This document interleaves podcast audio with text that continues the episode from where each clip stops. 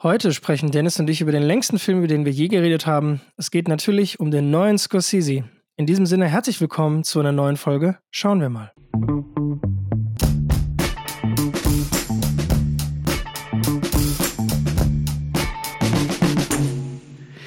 Ja, ich muss sagen, ein bisschen hört man dir den Schlaf doch noch an.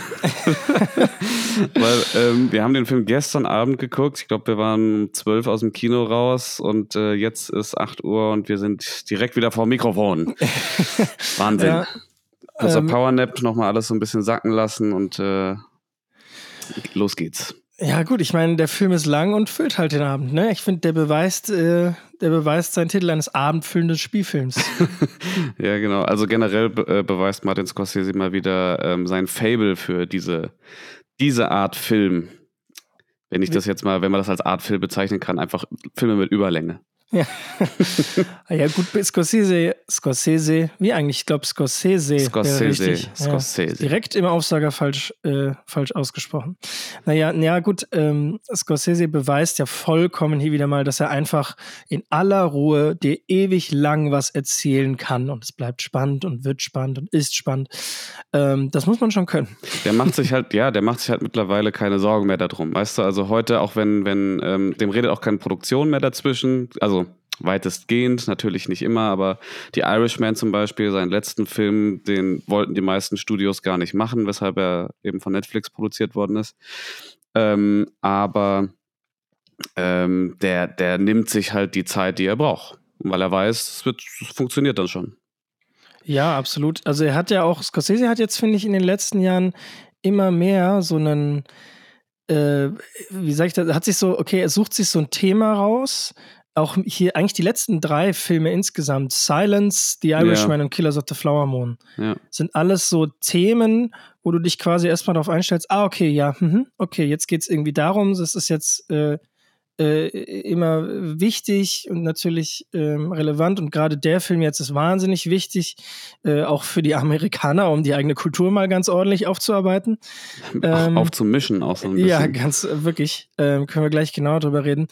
Und ähm, sind alles auch wahnsinnig lange Filme. Ich glaube, alles eigentlich. Also alle, alles, alles über drei Stunden, meine ich. Ja, ja auch also, Wolf of Wall Street ist auch ewig. Eigentlich ist in den letzten zehn Jahren ja. Also, also er, er, nimmt sich auf jeden Fall seine Zeit. Es geht heute tatsächlich nämlich auch um seinen neuesten Film, du hast es eben schon gesagt, Killers of the Flower Moon, eben von Martin Scorsese und basierend auf dem Drehbuch von Eric Roth und Martin Scorsese. Das wiederum basiert auf dem Buch Killers of the Flower Moon von David Gran. Und ähm, ich meine, das ist ja auch ein Buch, was, ich weiß gar nicht, was er schon länger auch verfilmen wollte, meine ich sogar. Und es eigentlich ja. auch eine komplett andere Drehbuchfassung mal gegeben hat, ähm, in der zwar auch Leonardo DiCaprio die Hauptrolle spielen sollte, aber eben nicht die Rolle, die er jetzt bekleiden durfte. Ah, okay. Interessant. Kannst Wusstest du, dir, du, welche Rolle er sonst spielen sollte? Ja, kannst du es dir vorstellen? Lass mich kurz nachdenken. Dun, dun, dun, Sie wird es nicht sein. Den, den, den King halt vielleicht. Nee, nee. nee. Tats nee. Tatsächlich, wenn ich dir jetzt sage, wirst du, wirst du verstehen, ah, wie anders das Drehbuch gewesen ist, tatsächlich. Den FBI-Agent. Genau. Witzig. Mhm. Ja. ja. Okay. Der jetzt gespielt wird von Jesse Plemons. Und natürlich stimmt das komplett. Du könntest diese Geschichte aus ganz vielen verschiedenen Blickwinkeln erzählen und sie wäre jeweils sehr unterschiedlich. Ja. Ähm, die haben sich dafür entschieden, das zu ändern. Ähm, unter anderem klar, weil Leonardo DiCaprio, wenn der sagt, ey, ich bin bei deinem Film dabei, aber ich würde gerne eine andere Rolle spielen, trotzdem aber die Hauptrolle bleiben, mhm, mhm, dann wird das Drehbuch natürlich auch umgeschrieben, aber natürlich auch und vor allem deswegen, weil ähm, der Blickwinkel auf die Osage dann zu zu ähm, ja, von, von außen gekommen wäre. Ja, deswegen glaube ich, war es eine gute Entscheidung, wollte ich auch gerade sagen, weil der ähm, Leonardo, DiCaprio spielt ja hier Ernest Burkhardt und äh, ist damit quasi eine der Figuren, die ja wirklich in beide Welten, sowohl die zugezogenen Amerikaner und eben die Osage ähm, Native Americans, ähm, äh, wirklich Einblick erhält, ganz ja. tief. So, deswegen. Ja ist es, äh, ist es eine, eine gute Wahl an sich. Ja, ist auf jeden Fall. Also es bietet dir halt äh, die Blickwinkel von, von beiden Parteien, die ja irgendwo in diesem Film auch gegeneinander arbeiten. Ähm, ich, ich habe mich die ganze Zeit während des Films auch mal wieder gefragt, weil das so eine, so eine Lieblingsfrage ist von mir, die ich mir manchmal stelle, wenn ich so überlege, okay, ähm, wenn man jetzt an diesen Film rangeht, so ganz frisch, weißt du, dieses Drehbuch wird jetzt geschrieben oder wir adaptieren jetzt dieses Buch einfach, ähm, dann stellt man sich ja gerne mal die Frage natürlich am Anfang, wenn es eben nicht ganz so offensichtlich ist, wie bei diesem Film hier jetzt, wer ist denn hier der Protagonist? So, also ich meine, jetzt ist es klar natürlich. Ja, ähm, ich würde sagen, im Zweifelsfall der von Leonardo DiCaprio gespielte, die von Leonardo DiCaprio gespielte Rolle. Genau, ja. Und ähm, ja, das, ich finde es halt so interessant, ne? wenn, wenn wirklich eine Drehbuchversion existiert hat, in der der FBI-Agent der Protagonist gewesen ist. Vor allem, weil der ja jetzt, ich hoffe, das ist jetzt kein großer Spoiler, ähm, der ja erst relativ spät im Film erst dazu stößt. Ja, total. Also man muss sagen, wenn man hier einen, Film äh, mit Jesse Plemons und auch Brandon Fraser sehen möchte, dann wird man enttäuscht, weil das sind zwei Rollen, die wirklich und John Lithgow wirklich im letzten Drittelgefühl erst so wirklich auftreten und dann halt in ein paar Szenen vorkommen und das war's. Also ja. Das ja. ist ein Film um Leonardo DiCaprio, Robert De Niro und Lily Gladstone. Und die rocken den Film Komplett. Komplett. Also, ich, also ich, ich, ich denke, das ist auch nicht, äh, also die werden auf jeden Fall alle in den nächsten Oscar-Nominierungen wieder Thema sein. Ich, ich, ich. Ich, hatte am Anfang so ein bisschen meine Probleme mit Leonardo DiCaprio tatsächlich, weil man kennt ihn ja mittlerweile wirklich, also, je, also sorry, aber jeder kennt Leonardo DiCaprio, jeder hat ihn bestimmt schon mal mindestens zehnmal in irgendwelchen Filmen gesehen. Würdest du sagen, das habe ich mich gestern auch gefragt, irgendwie, würdest du sagen, ich würde mal, ich glaube, man kann es sagen, dass Leonardo, Leonardo DiCaprio der prominenteste Schauspieler der Welt ist. Wäre neben, mein Take. Neben Tom Cruise vielleicht, da haben wir auch schon mal drüber gesprochen. Hm. Tom Cruise ist ja auch noch so einer der letzten Hollywood-Stars. Genau, weißt das, du, du packst dem sein Gesicht und dem seinen Namen auf dem Poster und das reicht als Marketing. So. Ja, und, und davon gibt es kaum noch Leute. Ja. Das funktioniert ja nicht mal mehr mit Johnny Depp, auch nee. nicht mehr mit Brad Pitt. Hm, nee, Jein. nee, nee, stimmt, ja, auch nicht mehr so sehr, nee.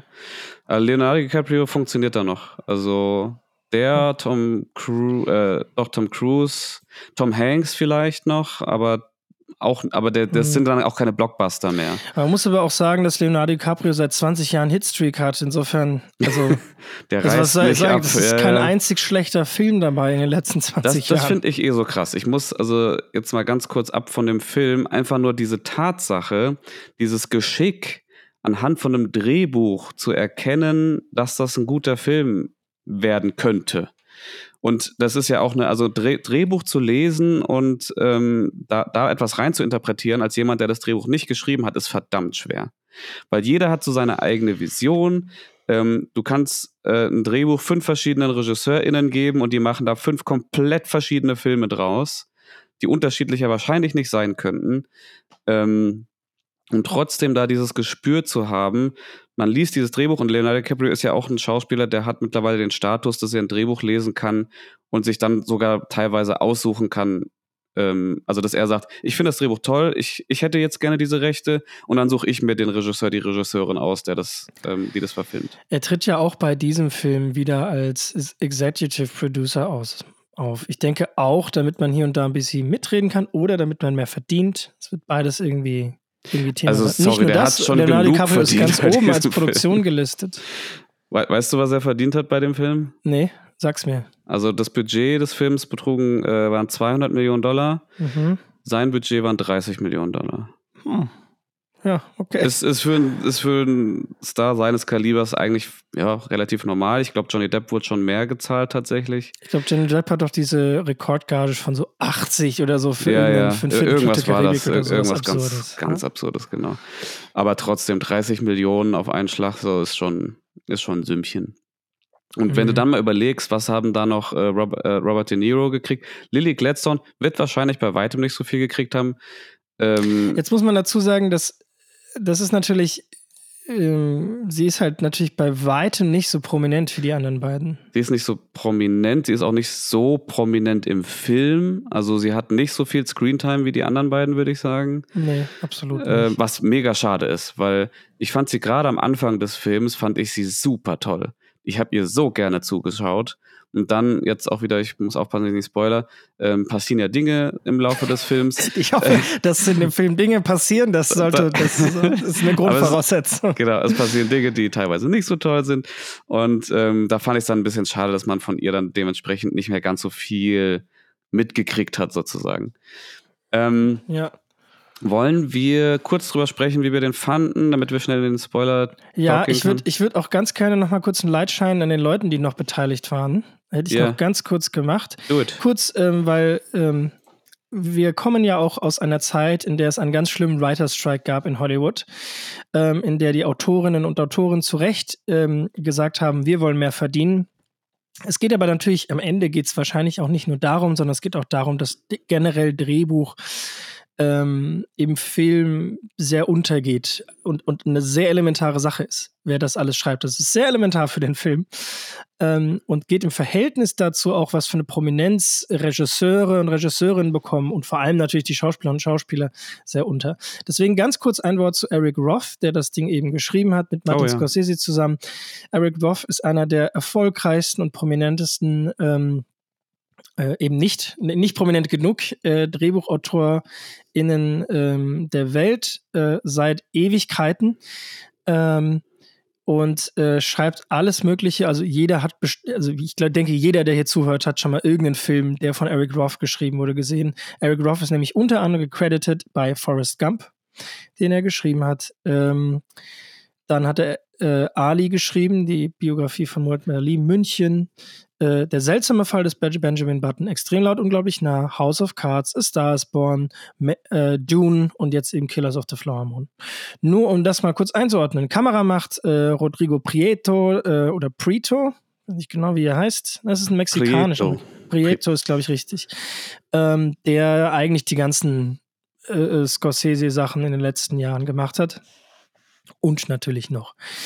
Mehr und Musik kommt vom jetzt kürzlich verstorbenen Robbie Robertson, äh, ein Musiker aus Amerika, vor allem auch Rockmusiker und ähm, der eben auch unter anderem in der Band von Bob Dylan und sowas gespielt hat und jetzt in den letzten äh, 10 bis 15 Jahren seines Lebens sich auf Musik äh, für Filme besonnen hat und eben für Shutter Island, The Irishman und jetzt Killers of the Flower Moon von Scorsese die Musik gemacht hat. Ist jetzt mit so. 80 auch verstorben. Und ähm, Scorsese und De Niro sind ja beide auch 80. Also mhm. ich finde es auch immer wieder krass, wenn man sich das vor Augen führt, dass äh, Menschen diesen, dieses Alters immer noch solche Klopper raushauen. Ich meine, Ridley Scott haben wir auch, der, äh, sein neuer Film lief ja auch der Trailer ähm, im Kino vorher, Napoleon. Der Kerl ist ja auch mittlerweile Mitte 80, glaube ich sogar. Ich finde die Bilder und das Trailer von Napoleon unglaublich. Ja, das, ich, das ist auch ein Film, den, den, also, also das kann man auch direkt mal vorwegnehmen, falls jemand ähm, Killers of the Flower Moon noch sehen möchte und das bisher bis hierhin noch nicht getan hat. Das ist ein Film fürs Kino. Ja, er voll. wird zwar schon sehr zeitnah bei Apple TV Plus released werden, weil es ist tatsächlich ein Film von Apple TV, äh, von, also es ist ein Apple Original sozusagen und ähm, in Zusammenarbeit mit Paramount Pictures, deswegen gab es eben jetzt auch diese Kinoauswertung, aber der wird jetzt sehr bald auch bei Apple erscheinen. Aber wenn ihr ihn noch nicht gesehen habt, tut euch einen Gefallen und guckt ihn äh, im Kino. Also das ist ein Film für die große Leinwand, wie jeder Film von Scorsese. Voll. Und eine Person möchte ich auch noch kurz rausstellen, ähm, und zwar die Filmcutterin. Oh ja. Die Tourin. Hm. Thelma ja. Schoonmaker oder Schoonmaker, wenn sie Amerikanerin ist. Ähm, und äh, die Frau hat in den letzten 20 Jahren, äh, glaube ich, jeden Scorsese geschnitten. Und hat auch schon drei Oscars dafür gewonnen. Nee, sogar länger. Sie hat sogar Goodfellas geschnitten. Ja, und auch drei Oscars vollkommen zu Recht. Ich weiß nicht, wie man mit. Die Frau ist 83. Oh, ja, okay. Also, wenn ich es schaffe, mit 83 so, ein, so eine Power in meinem Schnitt zu haben, also, also es ist, also ich finde es extrem beeindruckend, ähm, wie man sich das erhält. Ja. So, und das führt mich auch jetzt ein bisschen, jetzt kriegen wir einen Kurvekrieg-Modus, weil sie hat auch schon Godfellas äh, geschnitten 1990. Das ist der große Durchbruch von Martin Scorsese geworden. Und wenn du mich fragst, wie ich den Film finde, was du vorhin so ein bisschen impliziert hast, ähm, ich finde den Film ähm, sehr gut, wahnsinnig gut. Und ich finde, ähm, er hat eine Menge Parallelen aufgrund der Erzählweise äh, zu Godfellas von Scorsese. Ähm, weil Scorsese, und das ist ja auch eh seine große Stärke, sich korrumpierte Figuren aussucht als Hauptfigur, die als Hauptfiguren hinstellt. So. Mm.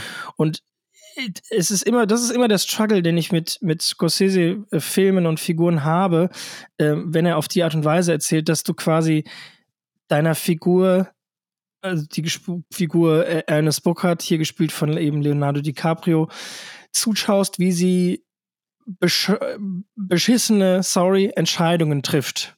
Und das merkst du aktiv so und bleibst dann, oh Gott, und was passiert jetzt? Und was soll das jetzt? Und, ah, und so. Und das, das kann Scorsese total. Es tut ja. total weh. Und ähm, das habe ich sehr gespürt, während ich den Film geschaut habe. Mein einziges Minus an dem Film wäre, dass ich es zwar sehr schätze, wenn Filme lang und lang erzählt sein können, ich aber auch finde, dass sie es nicht immer müssen und, und dass äh, ich es wichtig finde, dass das Thema und der Film diese in dieser Breite erzählt wird. Aber Mama, so 10, 15 Minuten kürzer, zieh's an ein paar Stellen ein bisschen an, muss nicht mal inhaltlich irgendwas streichen. Das äh, hätte für mich, äh, hätte mir schon geholfen. Aber ich, ich glaube, ja. das könnte man auch über unseren Podcast sagen. Wahrscheinlich, aber, ja. Ähm, Deswegen, ich weiß, wie es ist. Wenn man will, bleibt man dran. Ja, ähm, ja, würde ich dir eigentlich in sämtlichen Punkten auch wieder zustimmen. Ähm, bei was die Länge betrifft, ich bin da immer so ein bisschen zwiegespalten, weil ich tendiere auch gerne mal dazu, dass ich bei so einem Film sage, ach, die, hier, das hättest du nicht gebraucht und da hättest du ein bisschen straffer erzählen können. Ähm, aber letztendlich, äh, weißt du, wer sind wir, dass wir ähm, einem Regisseur wie Martin Scorsese sagen wollen, Digga, mach mal kürzer. Ja, so, okay. weißt du, der, ja, also ich, ich meine, klar, es ist, ist unsere schon, Meinung. Ist schon klar, es ist unsere Meinung, natürlich. Wir, wir, urteilen hier über alles, als wären wir irgendwie. Roger Ebert. Ähm, sage, ja, hier, also Scorsese hätte das schon mal jetzt ein bisschen schneller alles machen können. Also ich, ja, hätte das ja, ich hätte das ja viel schneller und besser gemacht. Ja, natürlich ist das Unsinn. Also, ja. also von dem nee, aber, aber ne, ich meine, klar, jeder darf ja kritisieren, das ist ja vollkommen, vollkommen legitim, aber es wird immer eine Vision dahinter gestanden haben und ich glaube jetzt nicht, auch wenn es so wirkt, dass äh, Martin Scorsese absichtlich immer im, im Edit bloß darauf achtet, auch die Drei-Stunden-Marke zu knacken. So, ähm, würde ich ihm jetzt nicht unterstellen. Ich denke, der ist eher in der geilen Situation, den Film halt so lang zu machen, wie er lang ist. Ich habe letzt, oh, wir müssen echt mal ein bisschen Gas geben. Wir sind immer noch, wir sind immer noch nicht im Spoiler-Talk. Aber ich möchte Der Film ist lang, der, die Folge wird lang. Nee. Ach, schade, bist. ähm, aber ich möchte kurz noch was sagen. Ich habe nämlich kürzlich ein Interview gesehen von Scorsese und Timothy Chalamet. Mhm. Unser Lieblingskameleon. Ähm, das, wo die beiden eben drüber sprechen, die haben ja einen Werbespot zusammen gemacht, der, glaube ich, ah. immer noch nicht veröffentlicht wurde. Das ist auch schon eine Weile her. Mhm. Ähm, ist ja voll gehypt worden. So, oh, Martin Scorsese und Timothy Chalamet machen zusammen einen Werbespot. Kranker Scheiß. Und äh, da haben sie jetzt eben ein Interview von den beiden veröffentlicht, wie die so ein bisschen schnacken. Und das ist ziemlich, ziemlich cool irgendwie, diese beiden, diese beiden Talente, die ja so weit auseinander sind eigentlich, ähm, mal so ein bisschen zu beobachten und denen zuzuhören. Und da spricht Scorsese eben darüber, wie er wie schwierig es für ihn ist, so eine Geschichte, so ein Werbespot, so ein kleines Narrativ in 60 Sekunden zu pressen. Hm. und, das, und das kommt von einem Typ, der einen 206-Minuten-Film so macht. Ja, ja, klar. Also, ja, zieh mal 205 Minuten davon ab und dann hast du den neuen Werbespot. Man, man sagt ja auch nicht umsonst, dass es eigentlich sogar, also ich habe schon häufiger gehört, dass ähm, von, von Menschen, die eben schon mehrfach sich im Langfilm irgendwie probiert haben, beziehungsweise Langfilme gemacht haben. Ähm, das höre ich immer wieder, dass Kurzfilm schwerer ist als Langfilm. Ja. Weil dir, weil dir auf die kurze, auf die kurze Screentime keine einzige Szene, die nicht ganz stimmt, verziehen wird. Ja, das und äh, du musst ja auch, du musst du musst, du musst gucken, dass du auf den Punkt kommst. Also ich habe äh, jetzt in, ähm, in all meinen Kurzfilmen eigentlich tendiere ich immer oder habe ich immer dazu tendiert, ähm, möglichst viel Story da reinzupressen. Also, ne, auch, auch hier mein Abschlussfilm, du erinnerst dich, äh, Ria, der ist jetzt so ähm, rückblickend, passiert da wahnsinnig viel in so einem, für den, dafür, dass er, ich glaube, 15 Minuten lang ist. Also da das, mhm. das, die, die Geschichte, die ich da halt erzählen wollte, wäre wahrscheinlich besser aufgehoben gewesen in, einem, in einer äh, klassischen Spielfilmlänge.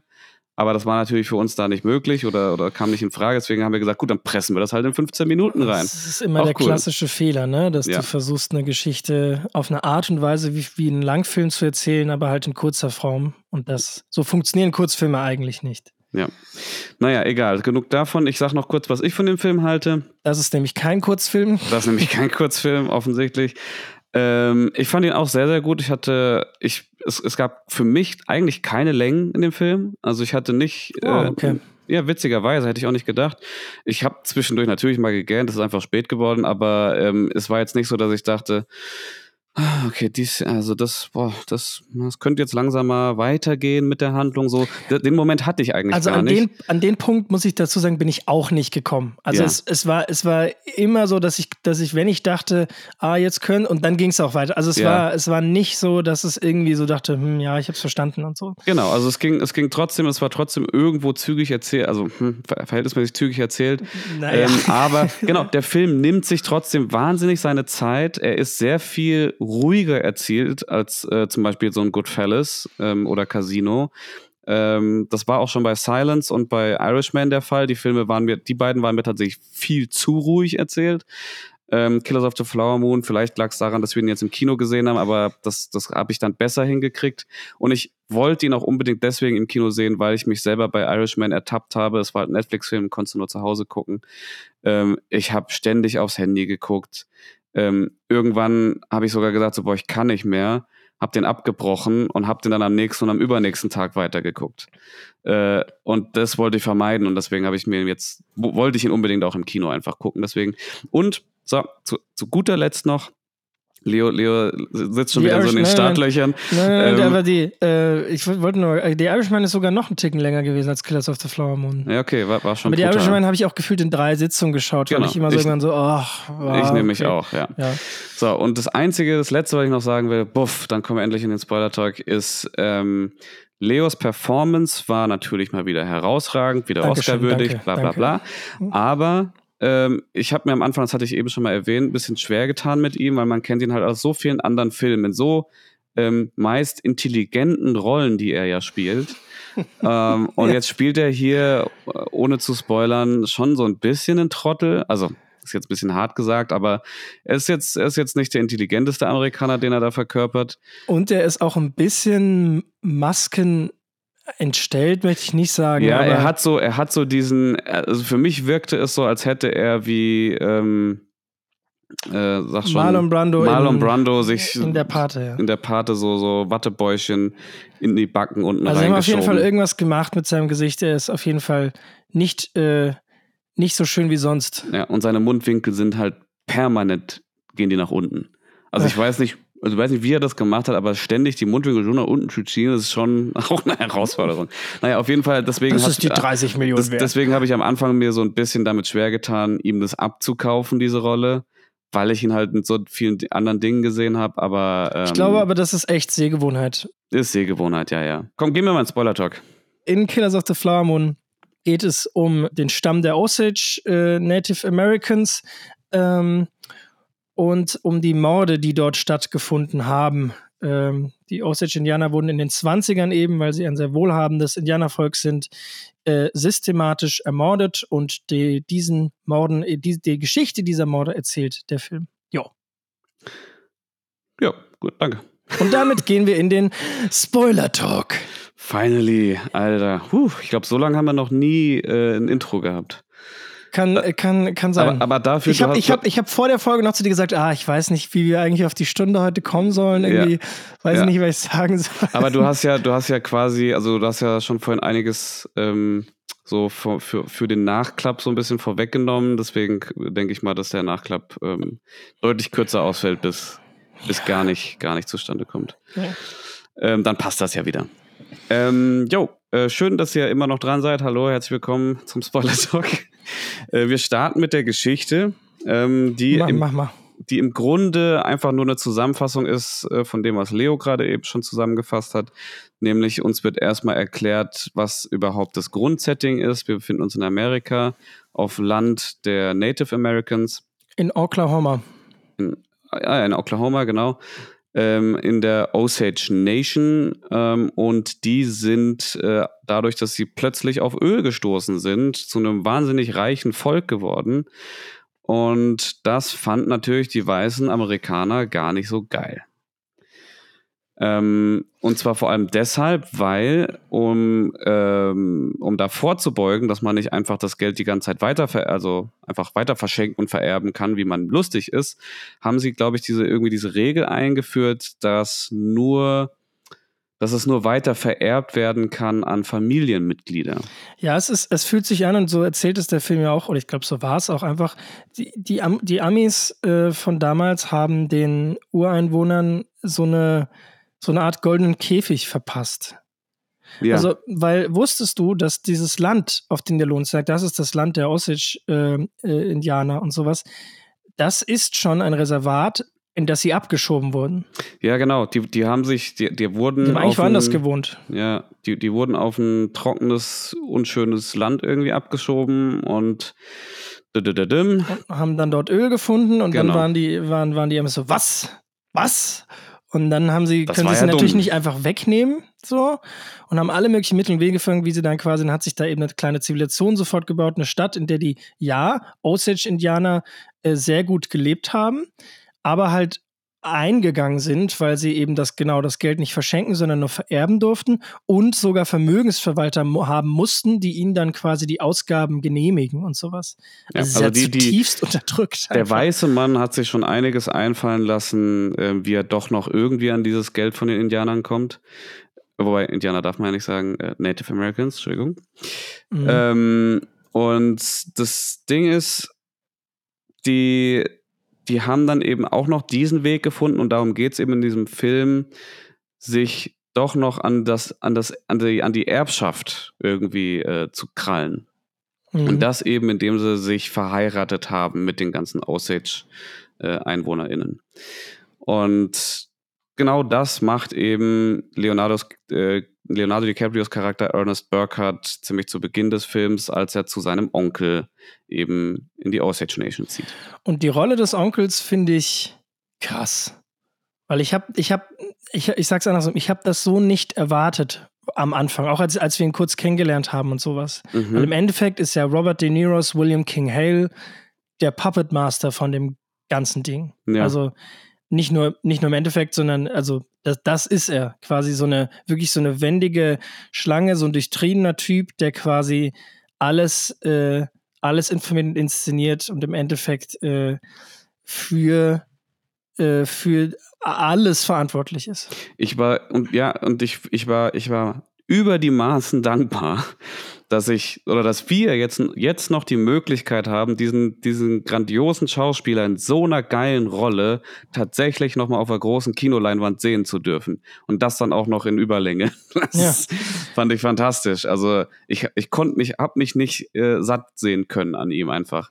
Also ich meine, Leonardo DiCaprio hin oder her, fantastischer Schauspieler auf jeden Fall. Lily Gladstone, reden wir wahrscheinlich später eh noch äh, genug drüber, herausragender Newcomerin, aber sie hat zwar schon in Sachen mitgespielt, aber eben ist noch nicht so dermaßen bekannt. Aber Robert De Niro nochmal sehen zu dürfen in einer seiner Paraderollen ja eigentlich, weißt du? Ey, ich hab's so genossen, die ganze Zeit über. Ich mhm. hätte mir, ich hätte mir fast noch ein bisschen mehr gewünscht, also noch ein bisschen, noch ein bisschen fieser, noch ein bisschen durchtriebener, noch ein bisschen, äh, ähm, ja, einfach haut drauf mäßig, so wie er es teilweise in, in anderen Rollen einfach schon bewiesen hat. Aber auch hier, er strahlt ja schon die ganze Zeit so eine, so eine Ruhe aus, die dich trotzdem total einnimmt. Und ähm, ja, also, also dich auch ängstigt einfach. Also du, ja. versteh, du verstehst schon die Angst auch, die die Leute oder, oder diesen Zwiespalt so, die haben irgendwie Angst und Respekt aber, ne, also das, das ist so das, was er irgendwie vermittelt, so ein bisschen. Auch ja, an seinen vollkommen. Neffen eben. Und ist ja, ich, also ich fand's, ich find's verrückt, dass diese Rolle, du, also, dass er nie, also ich sag's mal so rum, man hat ja das Gefühl, dass William Hale, der King, selbst immer eine Rolle für alle anderen spielt. Und so wie es mhm. De Niro macht, spürt man das. Er fällt auch nie, bis zuletzt, bis ganz am Ende, fällt da nie raus. Ja. Also, und du siehst es dann in den Augen. Es gab so eine geile Szene, wenn sie da irgendwie, äh, wenn sie da irgendwie am, am, am Tisch sitzen und dann erfährt er etwas, ne, dass sie, ich bin schwanger, er erfährt das und du merkst, er ist nicht begeistert davon. Du, es ist aber so gut gespielt, dass oh, du siehst. das war eine krass, ja, Ja, das war siehst, krass. dass Da du hast du auch gelacht. Das hab ich, Ja, da, ja, genau. Weil, ich glaube, weil du dich so gefreut hast, wie geil das gerade, Ja, wie genau. geil das gerade rüberkommt Weil es einfach. Imperfektionen war, dass du quasi gemerkt hast, ähm, dass die Menschen am Tisch das jetzt gerade nicht mitbekommen. Ja. Aber du siehst in seinem Blick, in diesen, in, in diesen wenigen Einstellungen auf ihn, dass ihm das überhaupt nicht passt. Aber er es hinkriegt, das so rüberzubringen äh, gegenüber allen anderen. Ach, toll, wow, mega und so. Ähm, es ist wirklich, also ja. Also da hatte ich- da Schauspiel hatte Masterclass. die meiste Freude in diesem Film daran, dem zuzugucken. Und der Film lässt es sich nicht nehmen. Ich weiß nicht, ob es dir aufgefallen ist. Ich habe die, gan- mir ist- ich hab die ganze Zeit darauf geachtet, von der allerersten Szene an, wo die beiden, also Leo und Robert zusammen, oder Bob, wie Martin Scorsese immer nennt, die erste Szene von den beiden, äh, wo die einfach einen Dialog miteinander haben. Da sitzen sie ja drin vom Kamin und äh, ähm, trinken ein bisschen Whisky und unterhalten sich. Und jede, und es gibt so viele von den von Dialogen zwischen den beiden, so dermaßen viele, immer wieder über den Film verstreut, und die sind immer gleich aufgelöst. Und zwar so simpel es nur sein kann. Es ist immer nur Schuss gegen Schuss. Und nicht Schuss gegen Schuss, ähm, mal eine nähere, mal eine etwas weitere, mal eine Overshoulder. Nein, es ist immer die gleiche. Es sind immer nur zwei Einstellungen. Zwei Kameras, zwei Perspektiven, nicht mehr, nicht weniger. Es gibt mal noch eine, eine Zweier, mal am Anfang oder am Ende ähm, von dem Gespräch, die aber eben nur das Anfang oder das Ende des Gesprächs irgendwie so markiert. Aber sonst nur eine klassische auf ihn, auf Leo, eine klassische auf Bob. Ich finde aber generell, das ist mir generell im Film auch aktiv aufgefallen. Ich finde schön, dass du ansprichst, dass er relativ simpel aufgelöst ist. also voll, ja. kurz um die Leute abzuholen, also eine, eine Auflösung ist quasi das, wie man, wie man einen Film filmt. So, und dann gibt es eben Wie man die Einstellungen plant. Genau, richtig. Und dann gibt es ganz komplexe Sachen. Spielberg macht meistens komplexe Kamerafahrten mit, mit ganz vielen, äh, weiß nicht, fängt nah auf irgendwas an, fährt dann raus, fährt dann irgendwie rüber und so. Das ist quasi eine sehr hohe Auflösung. Und eine geringe Auflösung ist halt, also das Simpelste, denke ich, was man wählen kann, ist, eine Kamera steht worum. Und Ja. das, ähm, und, und filmt einfach eine Szene. Und das macht ähm, Scorsese hier ganz häufig. Zum Beispiel, ähm, nur als Gegenbeispiel zu nennen, Peter Jackson und David Fincher sind dafür bekannt, dass Ja. sie sehr hoch auflösen. Und damit ist nicht das gemeint, was, also ähm, in, de in deren beiden Fällen ist nicht das gemeint, was Leo eben gesagt hat über Spielberg, der halt zwar mehrere, mehrere Einstellungen in einer kontinuierlichen Aufnahme äh, zeigt, sondern einfach, dass sie wahnsinnig, wahnsinnig viele Kameraperspektiven und Einstellungen für eine Szene drehen. Also wenn jetzt ne, so eine Dialogszene hier ähm, von, von Killers of the Flower Moon aus maximal drei Einstellungen bestanden hat, dann gibt es Gegenbeispiele von David Fincher aus äh, The Girl of the Dragon Tattoo. Da gibt es auch eine Dialogszene zwischen zwei Menschen, die aus zwölf verschiedenen Kameraeinstellungen gefilmt wurde. Das finde ich, das find ich jetzt aber äh, äh, interessant, weil das, jetzt machen wir kurz mal kurz Fachbegriff-Nerding, weil würdest du, also ich würde par Definition bei einer aufwendigen Plansequenz, also quasi einer, wenn, wenn du nicht schneidest, aber die Kamera viel rumfällt, ist das trotzdem hoch aufgelöst. Ja, das meine ich ja. Ja, ja, Ach klar. so, okay. Also Mhm. es ist, also, naja, also, also hoch aufgelöst und niedrig aufgelöst ist in der Regel äh, hoch aufgelöst, du hast planst mit sehr, sehr vielen Einstellungen, niedrig aufgelöst, du planst mit sehr, sehr wenigen Einstellungen. Aber wenn du eben ähm, zwar mit wenigen Einstellungen wie Spielberg meinetwegen planst, aber eben eine, eine lange Sequenz, das heißt, dann hast du halt eine Kamerafahrt, die ist drei Minuten lang und fängt nah auf etwas an, dann zieht sie raus, dann schwenkt sie rüber, dann geht sie nah woanders ran. Dann hast du da ja quasi in einer Kamerafahrt mehrere Einstellungen und damit würde ich sagen, ist sie dann wieder hoch aufgelöst. Hm, ja. Ja, so. ja, also könnte man ja, sich drauf einigen. Ja, komplett. Genau. Äh, okay, Filmnerding Ende. Ihr habt es geschafft, hey. ja, ähm, genau, weiter geht's. Also das fand ich auf jeden Fall super toll, dass das eben so simpel einfach nur aufgelöst worden ist zwischen den beiden, um den diesen Größen einfach in ihren Wahnsinnsdialogen zu folgen. Ich habe jeden einzelnen Dialog von den beiden richtig dolle genossen. War Mhm. toll, richtig Absolut. toll. Ja. Finde ich Ähm, auch. Ich finde aber auch, dass, wenn wir jetzt schon ein, ein Licht auf die beiden scheinen, eben auch, dass Lily Gladstone da mit, mitmischt in der ganzen Sache. Da können wir jetzt auch storytechnisch gerne zu kommen. Ja, bitte. Ähm, weil ähm, jetzt ist es ja so, es wird ziemlich schnell klar, was William King Hale vorhat mit seinem Neffen. Ähm, und zwar will er ihn eben mit einer der Osage-Damen verheiraten, um eben letztendlich an deren Vermögen zu kommen. Und dafür hat er sich die Molly ausgesucht. Die Leonardo DiCaprio praktischerweise eh schon ganz, ganz süß findet. Ja, beziehungsweise ich war mir gar nicht mehr sicher, weil ich glaube, er spricht vorher schon mal sie an.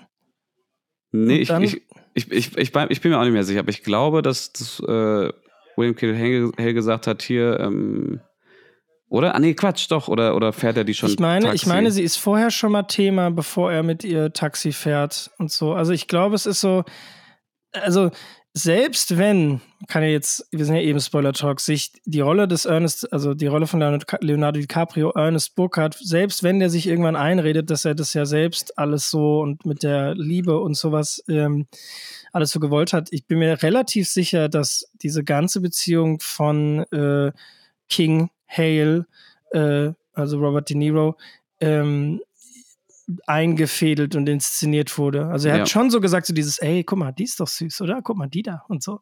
Äh, ja, ja, ja. ja also, das, das, das, das finde ich eh ein toller, toller Charakter, also kein toller Charakterzug, aber gut ähm, durchgezogen durch den ganzen Film, dass äh, Ernest Burkhardt halt schon so ein Charakter ist, der absolut keine eigenen Entscheidungen trifft. Was interessant ist ähm, für einen Protagonisten dass du einen hast, der einfach keine Entscheidung trifft. Weil das ist in der Regel, machst du das nicht so. Ein Charakter muss in, in Entscheidungen treffen, um daran wachsen zu können und halt proaktiv zu sein. Das ist er hier ja eigentlich überhaupt nicht. So, sind das, ist es eine schwache Hauptfigur? Genau, es ist eine schwache Hauptfigur, wenn, wenn sie einfach nichts tut und nur von Szene zu Szene von den anderen gezogen wird. Aber wenn du es wirklich zu einem zu einem äh, storytechnischen Charakterzug machst, wie jetzt in diesem Fall hier, dann offensichtlich kann es scheinbar funktionieren. Ja, obwohl mir auch eher, nein, also es funktioniert auf jeden Fall, da gebe ich dir recht. aber auch, auch hier, Ernest ist mir irgendwann auf den Sack gegangen. Weil ich irgendwann wirklich ja. so ins, weil ich irgendwann auf die Leinwand schreiben würde, du Vollidiot, Alter. Sag ja. mal, bist du eigentlich, was geht, Mann? Der spielt so. ja auch so. Also er ist ja auch, es gibt ja auch so viele bis Szenen. Bis letzten Vollidiot, ja. Es, es, gibt ja so viele Szenen, wo er, wo du ihm ansiehst, dass er das gerade eigentlich nicht gut findet, unbedingt, was er da tut. Oder dass er es so ein bisschen hinterfragt. Ah, das ist fürchterlich. Und äh, er macht es dann aber trotzdem trotzdem, weil es ja. ihm halt gesagt wurde. Ja, vollkommen. Also man denkt so, oh, und dann macht das wirklich. Und, dann, und du denkst, ich habe wirklich hab ein paar Mal gedacht, ah, okay, jetzt hat das gerallt, jetzt macht das nicht. Und ja, er macht das ja. trotzdem. Ja, so, oh. Mit der Insulin, mit den Insulinfläschchen. Jedes Mal, er sieht, wie krank seine Frau ist und sie kurz vorm Sterben und, und, du siehst wirklich so, oh, Mist, ich sollte das, ich sollte das nicht mehr tun. Ich glaube, das ist wirklich nicht so gut, vielleicht, was ich hier mache, aber mach trotzdem. ich mach's trotzdem. und dann macht er ja so irgendwas so ganz Irrationales, wie sich das selbst entwickelt. Ja, ähm, ja, ja, ja, ja, stimmt. Äh, die, die, keiner versteht mehr, worum es geht, außer Leute, die es geguckt haben. Ja. Okay, ey, wir wollten über Lily, Lily Gladstone sprechen. Und ja. zwar ähm, geht es nämlich jetzt eben darum, er soll sie heiraten. Also erstmal soll er sie umwerben und dann heiraten und das klappt auch. Und dieser ganze Prozess war schon so ein bisschen Love Story-mäßig aufgezogen, war auch ganz, ganz schön anzusehen, wie die beiden sich kennenlernen und er sie immer Taxi fährt und sie ihn eben auch ganz süß findet und, und so weiter. Das war alles ganz toll und äh, das, all das, diese, diese ganzen Szenen, da fand ich sie richtig toll, weil sie hat so eine starke Präsenz, sie wirkt so, so erhaben über all den anderen irgendwie, aber trotzdem irgendwie, also, ich weiß gar nicht, wie ich es benennen soll, aber sie, sie hat einfach ein wahnsinnig subtiles, schönes, ruhiges Schauspiel an den Tag gelegt. So. Mhm, total. Dieses ähm, Stoische, das sie hat. Ja, ja, genau. Und das, das, das im Kontrast zu, zu Leos Charakter hat so gut funktioniert. Die haben so toll harmoniert, die beiden. Mhm. Ähm, und genau, und das, das, ja, also richtig, richtig toll gespielt. Ich habe ja schon gesagt, ich habe es dann später im Film ein bisschen vermisst, weil sie wird ja dann irgendwann immer krank und kränker und kränker und macht dann, ihre Szenen beinhalten dann einfach nicht mehr sonderlich viel, außer dass sie im Bett liegt und kränkelt so ein bisschen. Das fand ich ein bisschen schade. Ich meine, klar, das war der Charakter, das war die Story. Ähm, aber jetzt, wo ich sie da gesehen habe in diesem Film, hoffe ich, hoffe ich sehr, mehr von ihr in anderen Filmen zu sehen. Ich auch. Ja. Ich auch. Lass uns mal in der Story weitermachen. In der Story geht es weiter ähm, mit, die beiden sind jetzt verheiratet, sie haben es geschafft. Es geht ja relativ schnell tatsächlich auch. Ähm, und dann lernen wir auch so nach und nach ihre ganze Familie kennen. Sie hat ja zwei Schwestern oder drei Schwestern und, eine, äh, und auch eine äh, relativ kranke Mutter. Drei Schwestern, glaube ich sogar. Drei Schwestern. Naja, auf jeden Fall ähm, können wir gerade zusammenfassen, die äh, sterben wie die Fliegen. Ja. So, eine nach der anderen. Zack, zack, zack. Ähm, manche werden, manche an Krankheit, äh, an Scheinbarkrankheit, die, Schwind, die Schwindsucht. Genau, richtig. Ja. Äh, ermordet werden sie.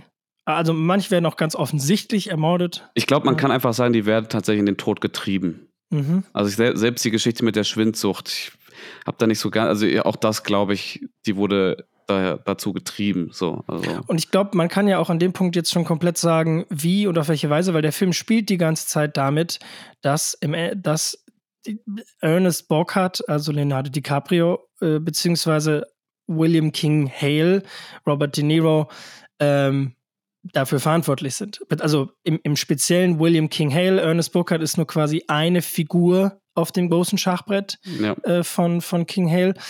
Ähm, äh, aber im Endeffekt dessen großer Masterplan. Und das wird ja von Anfang an, das wird auch den Zuschauenden so perfide nach und nach eingeführt, weil am Anfang streut er nur so ein paar Samen ne, und fängt auch an zu sagen, ja, guck mal, die sind total reich. Wäre das nicht super, wenn du die heiratest und äh, irgendwann mal das Geld äh, erben kannst von der Familie und so. Und nach und nach kommt es aber immer mehr raus, dass das ein ganz perfider Masterplan ist, die alle nach und nach in den Tod zu treiben, um quasi das Geld für die eigene Familie zu bekommen von William King Hale. Ja, und ähm, das ist richtig toll gemacht, weil es ist nicht so, es ist nicht so in your face mäßig, weißt du, dass du wirklich Szenen hast, wo du ihn siehst, wie er diesen Plan jetzt schmiedet und wie es dann direkt im Anschluss ausgeführt wird und dann wieder im Anschluss, wie er sich darüber freut, dass es geklappt hat. Es, ich, es, es klingt jetzt negativ, dieser Begriff, den ich jetzt gleich benutzen werde, aber es plätschert so vor sich hin. Mhm. Weißt du, ja, was ich weiß, meine? Du, ja, ja, ja? Nee, das, also weil du es halt aus der Perspektive von Ernest Borkhardt, also nur einer Figur auf dem Schachbrett erzählt bekommst, ähm, kriegst du quasi immer nur die Häppchen mit, wo das jetzt gerade irgendwie relevant ist und wieder, wieder greift. So. Und spinnst dir dann nach und nach das zusammen. Generell finde ich, wird das halt auch durch ähm, Scorsese sehr trocken und nüchtern aber auch irgendwie erzählt. Ne? Also es gibt einfach, es gibt einfach Szenen. Also wie gesagt, es wird nicht aufgeblasen. Ähm, dramaturgisch mit, mit sämtlichen dramaturgischen filmischen Mitteln oder so. Es wird sehr nüchtern erzählt. Du hast dann, du hast dann eine Szene, ähm, da wird, da wird drüber gesprochen, dass es einer Person nicht so gut geht. Dann gibt es einen harten Schnitt. Du siehst, wie e, die Person, über die eben noch gesprochen wurde, tot in einem Bett liegt. So, und dann sitzt da jemand daneben und ist am Weinen. Das ist nur eine Einstellung. Wieder ein harter Schnitt. Wir sind auf der Beerdigung dieser Person. Ähm, da wird dann kurz, ja, ja. werden kurz ein paar Worte gesagt. Nächster Schnitt, weiter geht's. Ja, total. Also es ist, es Sehr ist nüchtern. häufig, ja, ja, absolut. Du hast auch häufig, häufig siehst man so, äh, genau wie du gesagt hast, du hast eine Einstellung und erfährst quasi irgendwas krasses jetzt in dem Moment und dann wird halt danach damit gedealt und das war's. So. Ja, das ist, das ist eine interessante, ähm, interessante Methode, so was, was den Schnitt angeht, die, die, also das, das, das man häufig, glaube ich, bei Scorsese sieht, ist, dir wird plötzlich ein Bild gezeigt, so komplett aus dem Kontext manchmal. Und denkst du, hä, was ist denn das jetzt? So, hä, was, was passiert denn hier jetzt gerade? Du hast überhaupt keinen Bezug zu den Personen, du hast keinen Bezug zu dem Ort und dementsprechend erst recht nicht zu der Handlung. Und dann erst ein, zwei Szenen später kannst du dir eins und eins zusammenzählen und du checkst das. Ja, genau. Also, ist, ja, und danach wird es kontextualisiert, ja. Genau, genau, und das ist, das, ist eine, das ist eine fantastische ähm, filmische Erzählweise, weil, weil das, genau das ist eigentlich äh, Show, Don't Tell in, in, in Reinform. Ja, und, und dann bleibt ja kurz zumindest auch das Mysterium, ah, okay, worum ging es denn da jetzt eigentlich? Und dann wird es danach erklärt. Ja. Also ganz krass hatte ich das zum Beispiel ähm, bei, in der Szene, wo seine Tochter stirbt von Ernest Borkhardt. Ja. Ähm, weil die quasi allein jetzt aus der Erzählung raus ist das komplett random. Weil es, eigentlich es, es wurde irgendwann mal, es wurde irgendwann mal erwähnt, dass sie Keuchhusten hatten, dann ja, hast du da genau, mal eine halbe Stunde nichts mehr von gehört. Genau, richtig. Und dann passiert die Story so und dann siehst du plötzlich eine Einstellung von einem Topshot von einem Kind, das tot auf dem Bett liegt und aber du kennst gar nicht die Person drumherum, die, die Hinterköpfe, die sich draufbeugen und sowas. Und ich muss auch sagen, dass ich das Kind kaum noch erkannt habe in dem Moment. Und dann erst danach quasi in der Szene wird es gesagt, eigentlich, ah, okay, das, ja, mh, das ist tatsächlich passiert. Ach krass, okay. So. Aber genau, aber das, ich, ich finde, ich habe es relativ, also ich, also ich für meinen Teil hat relativ schnell gecheckt, eben auch durch den cleveren Schnitt, dass du siehst ja das Kind, du siehst nicht unbedingt die Leute, die drumherum sitzen, das stimmt, aber dann schneidest du ja relativ, dann, dann wird auf Leo geschnitten, der am Schlafen ist, und dann auf Jesse Plemons, der, der, ähm, der FBI-Agent, der dann ankommt mit einem sehr traurigen Gesicht und dann wusste ich direkt, ja, okay. Mhm. Ja, genau, also, das, das nur, genau. nur durch diese drei Bilder, in denen nichts gesagt wird, mhm. erfährst du das dann. Natürlich sagt er es dann auch nochmal, ähm, aber du als Zuschauer hast es schon vorher begriffen und das und es wird ja dann auch nicht. Ich, ich fand es dann ganz schön gelöst, dass er dann nicht gesagt hat, ja, deine jüngste Tochter ist gestorben, ähm, die ja dein eigenes Kind ist, anders als die anderen beiden, sondern es wird so ein bisschen drumherum gesprochen. Mhm. Also der Zuschauer wird jetzt nicht komplett für dumm verkauft. Weißt du? ja, ja, ja, ähm, ja. Man, man, kann schon selber mitdenken, auf jeden Fall. Man, man ist sogar vielleicht sogar ein bisschen schlauer dann als Leonardo DiCaprio in dem, in dem Moment. Hoffentlich ähm, doch. Ja. Gen generell macht der Film viele, also Scorsese ist ja auch ein Regisseur, der sich jetzt nicht immer super sklavisch an seine Drehbücher hält. Und da gibt es ja auch viele unterschiedliche RegisseurInnen, ähm, was das betrifft. Ich habe letzt noch habe ich ein Roundtable gesehen. Äh, nee, es war kein Roundtable, es war einfach nur ein Dialog von ähm, waren es zwei Regisseure? Nee, es waren zwei Schauspieler. Ich glaube, es war Gary Oldman und noch irgendjemand. Und die haben eben über ihre Regisseure gesprochen, ähm, von den letzten beiden Filmen, mit denen sie zusammengearbeitet haben. Und waren, sind beide auf den Punkt gekommen, dass diese beiden Regisseure, da wird nicht improvisiert da gibt es keine Improvisation. Also Wes Anderson zum Beispiel. Ralph Fiennes war das. Der hat über, Wes Anderson kann ich mir eher. Ja, ja. und der hat eben über äh, Grand Budapest Hotel gesprochen und er meinte, die haben darüber gesprochen, wird bei dir, wird bei Wes äh, Anderson wird da improvisiert und Ralph Fiennes lacht nur so und sagt, nee. nee. Also Wes Anderson, der, der ist halt auch so, der sagt, das steht so im Skript, das ist so geplant, Warum sollten wir jetzt irgendwas anders machen? Aber ich finde es schön, weil das passt ja dazu, weil Wes Anderson hat ja eben auch, das ist ja so äh, mit die Bilder und die, allein die Sets, das ist ja alles so akribisch detailgenau geplant. Ja. Das ist eigentlich schon fertig und muss nur noch umgesetzt werden. ja, das stimmt. Ja. Ähm, so, und, und ne, es gibt dieses eine Extrem, dann gibt es natürlich andere Extreme, die, die basieren, äh, die, die wollen, dass du zu 90 Prozent des Films improvisierst. Die geben nur grob vor, wo eine Szene am Ende sein muss und sagen dann so, jetzt hau mal raus. Wir gucken uns das an durch die Kamera.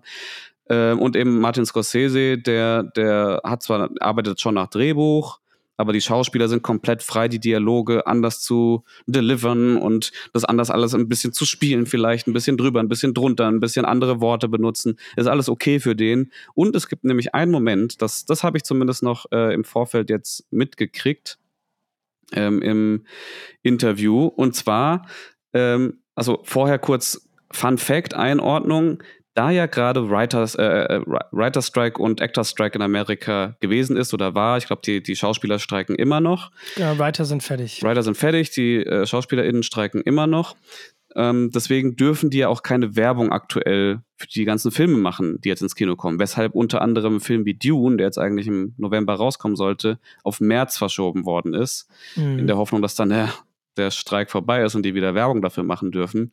Deswegen ist mir jetzt aufgefallen, dass in diesen ganzen Talkshows, Jimmy Kimmel und Jimmy Fallon und äh, was da nicht alle gibt, ähm, da können die ja gerade nicht auftreten, dürfen die nicht. Deswegen holen die jetzt plötzlich AutorInnen und Regisseurinnen äh, äh, äh, äh, ähm, plötzlich hinter der Kamera hervor und zerren, zerren die auf die Bühne von den ganzen Talkshows. Finde ich auch mal gut. Finde ich super gut. Da sind ja, ja die, die, die, interessiert ja normalerweise keinen. Weißt du, also ähm, ich meine, klar, Martin Scorsese, Christopher Nolan und so und Steven Spielberg, das sind vielleicht Menschen im Begriff, aber wenn die die Wahl hätten zwischen denen und einem Johnny Depp oder Leonardo DiCaprio oder jetzt eben auch eine Lily Gladstone, dann wollen die lieber die sehen weißt du, und mit denen sprechen.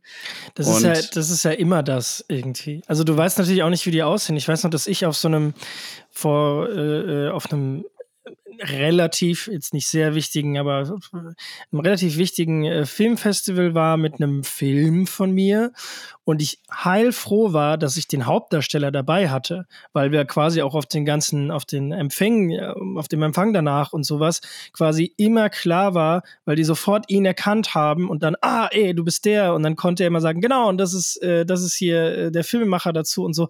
Ähm, also das, äh, klar, ich meine, die, die Leute filmen visuelles Medium, die, die, die sehen die Person, sehen das Gesicht und das ist quasi die, die Prominenz, nicht ja. der Name, der danach kommt oder so. Ja, genau. Und ähm, klar, deswegen ist das schon irgendwo verständlich. Aber weißt du, für Leute wie uns ist es natürlich toll, dann plötzlich mal so jemanden auf dem Talkstuhl, äh, Talkshow-Stuhl zu sehen. Und Martin Scorsese war jetzt eben bei Jimmy Kimmel, hat da erstmal einen richtig dicken Applaus gekriegt, weil klar, wäre auch gemein, wenn nicht.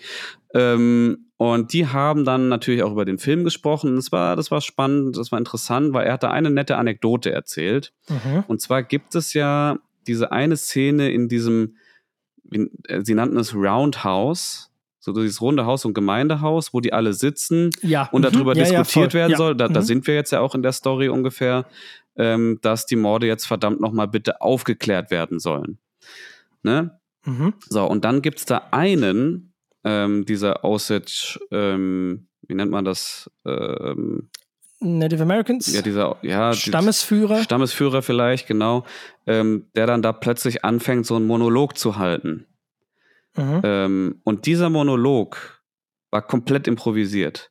Ah, äh, auf der, wo sie auch immer wieder so reinrufen und zustimmen genau, und sowas. Mhm. Der, ja. ja. Der ist komplett improvisiert ähm, und das war ganz witzig, weil eigentlich, also sie haben das mitten im Sommer gedreht, das war irgendwie richtig heiß auch in der Hütte und deswegen war kurze Drehpause. Martin Scorsese wollte rausgehen, ein bisschen frische Luft schnappen. Auf einmal kam Robert De Niro, der halt noch drin gesessen hat und meinte, ey, Martin, komm noch mal rein, hör dir das mal an. Weil dieser Typ, der Schauspieler, hat halt gerade in dieser Drehpause, hat er halt angefangen, diesen Monolog zu halten. Ah. All, den, all den Statisten und Statistinnen, die ja alle tatsächlich echte Osage waren oder sind. Ähm, mhm. Also die haben schon da auch da, da darauf geachtet, äh, sowohl in der Vorproduktion als auch während des Drehs, dass sie eng mit dem äh, Volk der Osage äh, zusammenarbeiten. Das heißt, sowohl vor als auch hinter der Kamera. Und die saßen da alle und dann hat dieser Typ plötzlich angefangen, diesen Monolog zu halten und denen das zu erzählen und bla. Und dann hat äh, Martin Scorsese hat ihn unterbrochen und meinte, ey, meinst du, du kannst es nochmal machen? und dann hat er gesagt, komm, hol zwei Kamera, äh, äh, schmeiß die Kamera an, ich mach dir das nochmal. Haben die eine Kamera auf ihn gehauen und er hat es einfach nochmal rausgehauen. Finde ich mega gut. Ich finde es sowieso wirklich hervorragend, wie detailverliebt ähm, mhm. äh, und getreu der Film mit, mit, mit äh, der Darstellung der Os des Osage-Stammes äh, umgeht und dieser Zeit. Ja. Also, dass du wirklich, auch wenn du dir hier die alten Bilder und sowas anschaust, das ist alles sehr, sehr genau und gut gearbeitet und muss, find, muss es einfach natürlich auch, wenn du einen Film darüber drehst und endlich mal aufzeigst ähm, und, und an einem Beispiel, wie sehr ähm, die, die, äh, die, äh, die äh, Native Americans von den Amerikanern dort unterdrückt wurden, ähm, musst du dich auch an die Geschichte exakt halten. So, sonst verfälscht es natürlich komplett das Bild, das du zeichnest. Es ist halt auch ein Thema, was in amerikanischen Filmen verhältnismäßig oder vergleichsweise selten behandelt wurde, würde ich mhm. sagen. Also ja. ähm, zumindest meines Empfinden nach, ähm, wenn über die dunkle Geschichte der amerikanischen Geschichte gesprochen wurde, dann meistens über, ähm, über, über die schwarze Bevölkerung, wie die unterdrückt werden, auch heute noch unterdrückt werden und äh, wie ungleich und ungerecht da alles zugeht. Total. Aber die, die Native Americans, und ich habe da letzt nämlich noch, äh, was waren das? Ähm, habe ich, ich, ich mir, mir, passiert das manchmal, dass ich so ein YouTube-Video schaue und dann verliere ich mich in den Kommentarspalten. Ich hasse das, wenn das passiert. Aber ich kann da nicht aufhören zu lesen, weißt du? Und da habe ich äh, irgendein Video gesehen, wo es eben um so eine, so eine amerikanische Karen ging. Also, weißt du, so eine, die, die, das, was man hier in Deutschland gerne Allmann-Annette nennt, das sind in Amerika die Karens. So, äh, wie die äh, wurde gefilmt, wie sie in einem Zug irgendwie ausgeflippt ist und äh, deutsche Touristen beleidigt hat und gesagt hat, die sollen aus ihrem Land verschwinden und äh, sie als Immigranten beschimpft hat und all sowas. Und da wurde dann natürlich heftig drunter debattiert und diskutiert. Und dann ging die Diskussion relativ schnell in Richtung der Native Americans, weil ganz viele dann gesagt haben, Dude, Karen, du bist selber eine Einwanderin. Weißt du, die Deutschen, das waren Touristen. Du bist aber eine Einwanderin. Du bist hierher gekommen und hast den tatsächlichen äh, Native Americans quasi ihr Land gestohlen, so mehr oder weniger im übertragenen Sinne. Ähm, natürlich nicht sie selbst, aber ihre Vorvorvorfahren.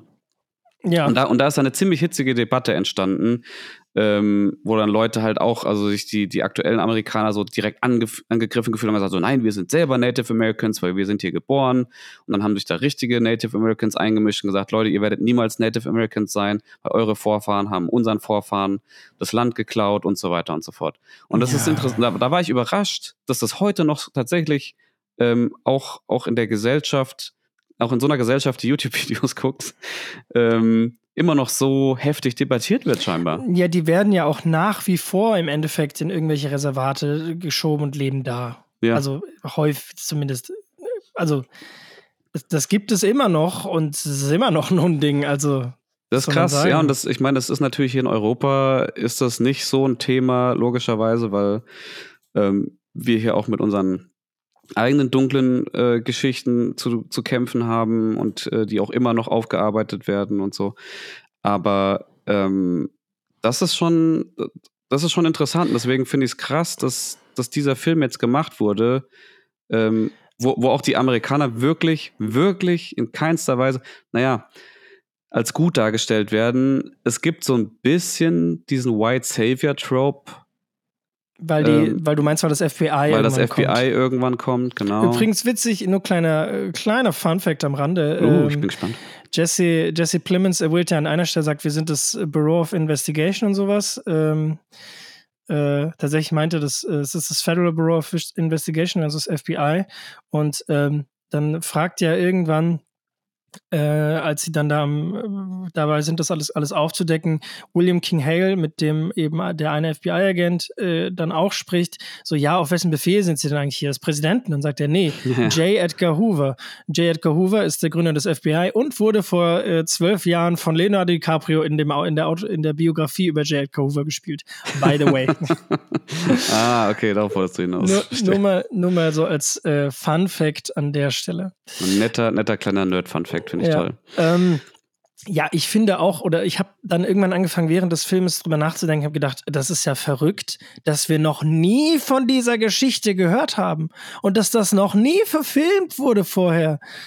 Das ist ja eine un, das ist, also das ist ja unglaublich und zeigt einfach wirklich auf, wie die Amis in den 20ern sich da verhalten haben. Also, das ist ja, also es ist jetzt zutiefst entlarvend. Und äh, ja. ja. man kann sagen, das FBI ist da eingeschritten, aber auch erst, nachdem Lily Gladstone persönlich, äh, sorry, nicht Lily Gladstone, Molly Burkhardt, Entschuldigung, ja. Molly Burkhardt äh, persönlich dahin gefahren ist und zum Präsidenten gesagt hat, ey, Mr. President, guck bitte dir das mal an, was hier abgeht. Weil vorher hat es keine Sau interessiert. Ja. Also, ja. Das dazu. Ja, hm. also das, das ist auf jeden Fall äh, stark, ähm, dass sich das dann, dass tatsächlich dann auch ein amerikanisches Hollywood-Studio mit 200 Millionen Dollar dieser Geschichte angenommen hat, ähm, weil die Amis ja schon noch einen sehr viel stärkeren Nationalstolz haben als, äh, ich würde sagen, die meisten Europäer. Mhm. Vor allem als die Deutschen, die sich ja sehr schwer tun mit äh, Nationalstolz. Ob ich da das Gefühl habe, das schwindet und ist vielleicht auch teilweise also ich glaube, dass die, die Amis eine sehr verlorene Gesellschaft sind und sehr gespaltet sind, aber ich finde es gut, dass es jetzt auch einen, einen großen Anteil der Bevölkerung gibt, der das eigene Land nicht mehr so verherrlicht. Ja.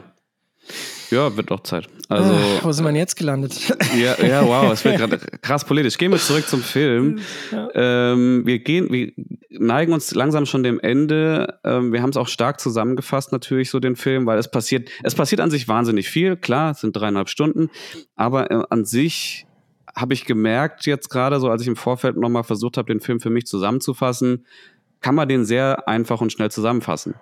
Und deswegen sind wir jetzt auch schon am Ende, weil wir hatten jetzt schon den Punkt überschritten, wo eben äh, beschlossen wurde, diese Morde sollen aufgeklärt werden. Dann wurden ja auch. Also wir erleben äh, bis dahin einfach wirklich eine Stunde oder eineinhalb lang systematisch, wie sich dieser perfide Plan immer weiter umsetzt, genau. aber und wie Ernest Burkhardt äh, da immer weiter äh, reinrutscht und reinrutscht, immer anfängt damit zu strugglen, dass sie das aber dann trotzdem machen und dann irgendwie hier und so und dann eben auch systematisch, das passiert dann nämlich schon, anfängt seine eigene Frau Molly Burkhardt zu vergiften. Genau. Die leidet an Diabetes, soll Insulin bekommen, ganz neue tolle Medizin, hahaha. Und dann kommt William Cale und sagt, ey, ey, äh, Ernest, pass auf, du tröpfelst da so von dem Zeug hier, die Ampulle, träufel da ein bisschen was von rein. Und dann fragt Ernest, hä, wie, äh, was soll das sein? Äh, weil er liebt mittlerweile seine eigene Frau ja auch schon sagt, ah, das ist nicht so schlimm, das macht sie nur langsam, das passt schon. Ja, ja, und du denkst dir schon, sie, ja. und dann fängt Ernest Burkhardt an, das da immer reinzutun, bevor er die Spritze und denkst dir so, du Idiot, Alter, was machst du da, Mann? Und aber ich frage mich dann auch wirklich, ähm, Denkt er wirklich, dass das gut ist? Weil als er sie ja dann später wieder sieht, nachdem sie im Krankenhaus gewesen ist und es ihr wieder halbwegs okay geht, sagt er ja, hey, du strahlst richtig, siehst du, ich hab doch gesagt, es muss erst schlechter werden, Nein, bevor es besser wird. Nee, das redet er sich da ein, der denkt, das ist kein Meter, dass das gut ist, der, hat, der ist einfach zu dämlich, um, der ist nicht stark genug, Nein ja. zu sagen. Der hat ja. Angst, Nein zu sagen vor William King Hale und sagt, ah, der hat das gesagt, dann äh, das wird schon stimmen und redet sich das selbst ein. Aber das finde ich stark, das finde ich, das find ich toll, also finde ich einen toll geschriebenen Charakter dann in dem Moment. Vollkommen. toll gespielt, ja. weil, weil er so kompliziert ist irgendwie. Ja. Also eigentlich ist er nicht kompliziert, aber irgendwie schon. Ja, doch. Also dieser, dieser Struggle, der halt nicht ausgesprochen wird, sondern nur gezeigt wird, das ist, finde ich, äh, ja. da sind wir es wieder, aber es ist wieder Schauspielmeisterleistung alles. Ja, auf jeden Fall.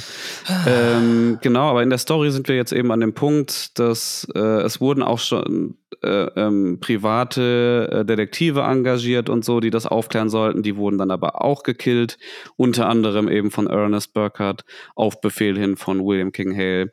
So, und jetzt schließlich zum Ende hin, ich glaube, das ist dann das letzte Drittel des Films, da taucht dann eben plötzlich das FBI auf und ähm, nimmt, nimmt die äh, äh, Untersuchung selbst in die Hand.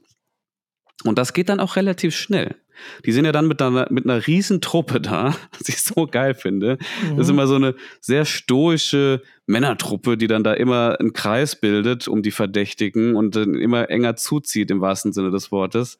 Ja. Ähm, und da sehr schnell so auf den Trichter kommt, was hier eigentlich gespielt wird, so die ganze Zeit. Und dann beginnt dieses Kartenhaus von William King Hale nach und nach zusammenzubrechen. Ja. Ne? Alle und fangen es, sich an, gegenseitig zu verraten. Und ich fand das auch toll, so wie wo meine ähm, äh, wo meine, äh, sag schon, ähm, ich, weiß, ich kann für, dir da gerade nicht helfen. Für, für, wen ich, für wen ich quasi gestimmt habe, so, also für, für wen ich äh, geroutet habe. Ja. Ja, was ist das deutsche Wort? Keine Ahnung. Ähm, für wen du warst, auf welcher Seite du warst. Ja, genau. Und das fand ich da so spannend, dazu zu beobachten, wie das FBI das halt so nacheinander ähm, erkannt hat und da dahinter gestiegen ist und auch ähm, eben Ernest und William King Hale aufs Dach gestiegen ist, da habe ich mich richtig gefreut. Ja, also, ja geil. Obwohl, geil. Das, das mit den Seiten, das finde ich einen wichtigen Punkt und einen sehr interessanten Punkt, über den ich ganz kurz mit dir reden möchte. Bitte. Ähm, auf wessen Seite man ist im Laufe des Filmes. Weil ehrlich gesagt, mir ging es so, ja. dass ich mir die ganze Zeit und auch gegen Ende immer und immer mehr gewünscht habe, dass Ernest Burkhardt, also unsere Hauptfigur, es hinkriegt, ja. das endlich zu hinterfragen, damit aufzuhören und sich seine und, und, und also William King Hale den Rücken zu kehren und sich einfach nur seiner Familie zuzuwenden. Ich habe mir die ganze Zeit gewünscht, weil ich wollte, dass Ernest und Molly glücklich werden und dass die damit aufhören. Mir war an irgendeinem Punkt klar, dass das jetzt eigentlich zu spät ist und dann am Ende passiert es ja auch genauso, wie man es erwartet. Er will es dann ganz am Ende doch und dann ist es zu spät. Ja. Dann ist es offensichtlich zu spät. So. Ähm, aber, aber das, das war so mein Gefühl von wegen Seiten. So, ich war, ich fand es nicht mal toll, dass die jetzt alle, dass das jetzt alle, dass die alle gefangen werden und dass er gefangen wird und jetzt da sitzen, so, sondern ich habe mir die ganze Zeit gedacht, okay, jetzt bitte sagt es einfach aus und kriegt es irgendwie wieder hin alles. Krieg einfach hin, dass äh, sie weiterhin mit dir sein möchte und so. Das war eigentlich mein Wunsch. Voll, meine auch. Ähm, und deswegen finde ich, und ich habe, und da komme ich jetzt mal drauf zurück, weil wir haben jetzt schon so oft drüber gesprochen, wie sehr ich ein Problem habe mit ähm, so Protagonisten, die eigentlich Arschlöcher sind. Mhm. So, da, du, du stehst da ja ziemlich drauf. haben, ja. Wir, haben wir ja schon bei der Top 10 gemerkt. Ähm, ich habe da irgendwie voll Problem. Ich, kann, ich komme da nicht mit. Dieser Film hier hat mir jetzt gezeigt, es kann doch funktionieren. Mhm. Ähm, weil, weil das gerade so ambivalent ist, weil er ist im Grunde ja kein guter Mensch, so, weil er ja die Sachen macht, die sein Onkel von ihm will, aber eben weil er halt so ein schwacher Mensch ist. Total. Ich habe auch immer das Gefühl, wenn er einen Ticken stärker wäre, dann könnte er ein guter Mensch ja, sein. Das heißt, ich habe trotzdem irgendwie für ihn geroutet, so, weil ich wollte, dass er erkennt, dass er, dass er über sich hinauswächst, dass er über seinen Onkel hinauswächst, dass er sich mit seiner Frau zusammenschließt und ähm, anfängt, ja, für sich selbst und seine Frau zu kämpfen und so. Und das hat er halt eben wirklich erst in den letzten 20 Minuten des Films getan. Ja, was, wenn man die äh, Screentime beachtet, dann merkt man schon, ah, hm, das ist okay, das ist ein bisschen spät. ja. Genau, und äh, da kommen wir jetzt auch ungefähr hin, weil das FBI nimmt ja ihn dann irgendwann auch fest und ähm, dann gibt es so ein kurzes Hin und Her. Ne? Also zuerst bringen sie ihn ja dann dazu, tatsächlich gegen seinen Onkel auszusagen. Ähm, und dann erst, so nur damit er das mal einordnen kann, und dann erst tritt Brandon Fraser auf den Plan. Ja. ja? Und, also, und ja auch noch John Lithgow. Stimmt, ja, ja. Der, ja. der ja auch nur, ich war mir erst nicht sicher, ob er das ist, weil ich dachte, das ist jetzt so eine kleine Rolle. Sicher, dass das John Liv, ja, ist das. Die ja. haben beide eine sehr kleine Rolle da, aber ähm, ich fand's cool, Bretton Fraser auf jeden Fall mal wieder in so einem, so einem äh, Film zu sehen auch. Mhm. Es war ja auch witzigerweise, kurzer Zirkelschluss, äh, Bretton Fraser war unser Hauptcharakter in, unserem, in unserer ersten Podcast-Folge. Stimmt. Mhm. Ah. Schön. Ah. Und ist, ist jetzt eine Nebenfigur in unserer letzten Spaß. Traurig. Okay. Ähm, ja, und die haben beide eine sehr kleine Rolle. Ähm, da versuchen sie dann auch nochmal, also Brandon Fraser versucht dann tatsächlich nochmal Leonardo DiCaprio umzudrehen, doch nochmal für seinen Onkel irgendwie zu voten. Und das schaffen sie auch sehr schnell, weil er eben so ein schwacher Mensch ist. Und dann passiert eben die Geschichte, dass seine Tochter stirbt. Und da habe ich direkt gemerkt, oh ja, okay, das ist jetzt, das ist jetzt endlich, wenn es etwas gebraucht hat, um ihn endlich mal über sich selbst hinauswachsen zu lassen, dann leider so ein einschneidendes Erlebnis. Mega toll, toll. Das ist, das ja. Mhm. Toll. toll, toll ist das, das, nicht. Toll, dass das endlich funktioniert. Ja, überhaupt nicht. Äh, nee, aus, aus Story-Sicht. Aus Story ja, ja, ja, komplett. So, weißt du? ja, ja, ja, schon klar. Wenn du, wenn du das Drehbuch schreibst, dann bist du an dem Punkt, denkst du, ja geil, das ist die Lösung. Ja. So, ich töte jetzt das, nee, das ist hart, aber, ne, ähm, ne, aber sein, sein, sein, sein eigenes Kind stirbt und das dann das, das ist dann der Moment, wo er endlich, endlich nach drei Stunden aus dem Schatten von seinem Onkel treten kann und sagen kann, ich kenne ihn den Rücken. Und dann, finde ich, kommt es zu für mich einer der stärksten Szenen im ganzen Film, nämlich Leonardo DiCaprio und Robert De Niro, Ernest Burkhardt und William King Hale stehen sich gegenüber zwischen den Gittern und Ernest Burkhardt sagt, äh, King, ich, ich kann nicht weitermachen, ich muss mich jetzt um meine Familie kümmern. Ja.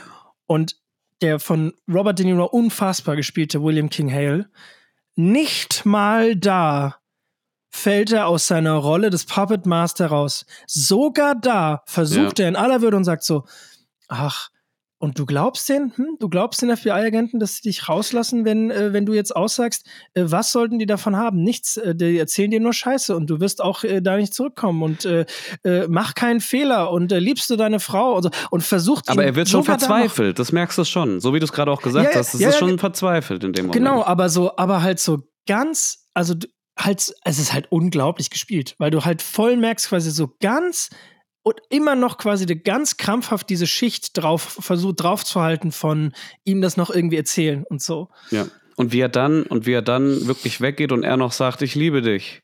Ja. Fand ich aber auch stark, also fand ich krass. Und, also, und dann hast mein, du und dann dreht sich alles Burkhardt noch mal rum und du merkst, es macht irgendwas mit ihm und ich denk so, sag mal, und du so, sag mal, checkst du das nicht, ja. dass er dich nur manipuliert, Alter? Das ist ja. so schlimm zuzusehen. Ja aber er zieht's durch, er zieht's durch. Ja. Ähm, sagt dann quasi aus, erzählt auch eigentlich komplett die Wahrheit. Ähm, nur als seine Frau ihn dann im Anschluss fragt, was hast du mir gespritzt, da schafft das dann nicht, die Wahrheit zu sagen. Und da habe ich mich gefragt, da habe ich mich wirklich gefragt, glaubst du, ist jetzt rein hypothetisch, aber mhm. glaubst du, dass sie ihm verziehen hätte, wenn er die Wahrheit gesagt hätte? Hm, also, ich glaube, sie hat ja schon ziemlich schnell am Anfang des Films der Story gerafft, was er für ein Typ Mensch ist. So, dass er, dass er jetzt nicht der hellste ist, das sagt sie ja sogar auch. Aber dass er wahrscheinlich im Kern trotzdem ein guter Mensch ist.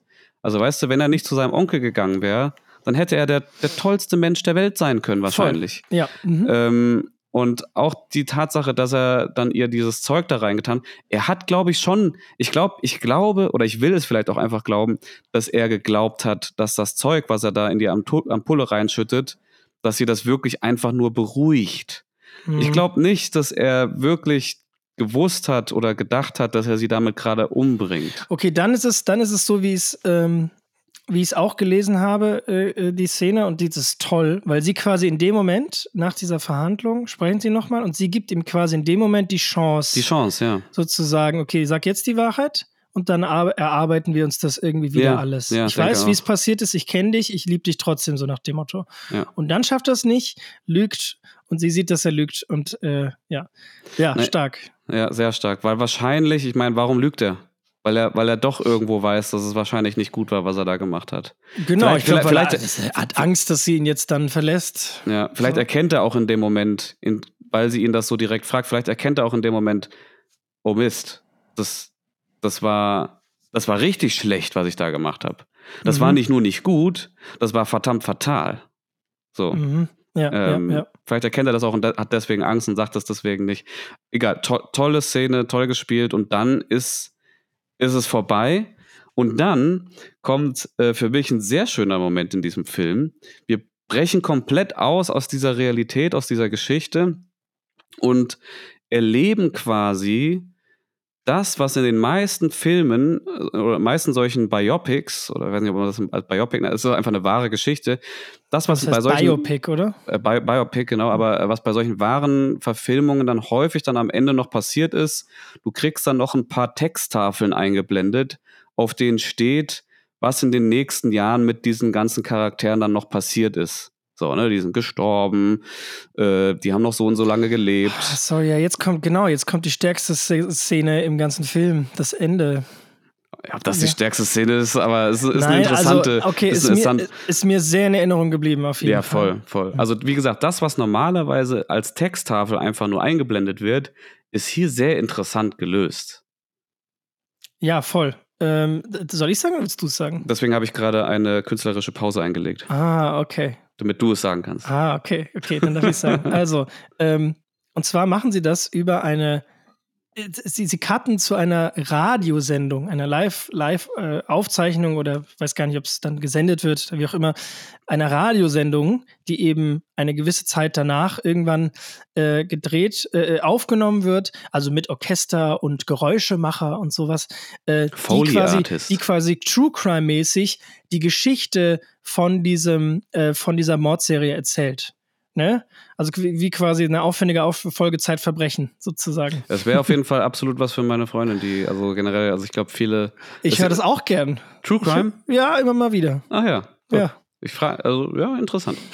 ähm, und erzählen quasi, was mit den Figuren dann äh, gewesen ist. Ne? Irgendwie, Ernest Burkhardt ist dann trotzdem irgendwie eingegangen. William Hale saß bis zu seinem Tod im Gefängnis. Äh, nee, saß er nicht. Das ist das Ding. Er saß nicht bis zu seinem Tod im Gefängnis. nee, im Altersheim ist er gestorben. Genau, also so absurd. Jemand, der so viel Morde veranschlagt hat, egal. Ja. Äh, Lily Gladstone hat neu, äh, sorry, nicht, ich sag mal Lily Gladstone. Molly Burkett hat neu geheiratet und so weiter und so fort. Und dann ganz am Ende, kurze Pause und denkst schon, okay, was kommt jetzt? Und dann tritt plötzlich ein Gesicht in die Kamera und es ist kein, äh, niemand anderes als Martin Scorsese höchst selbst.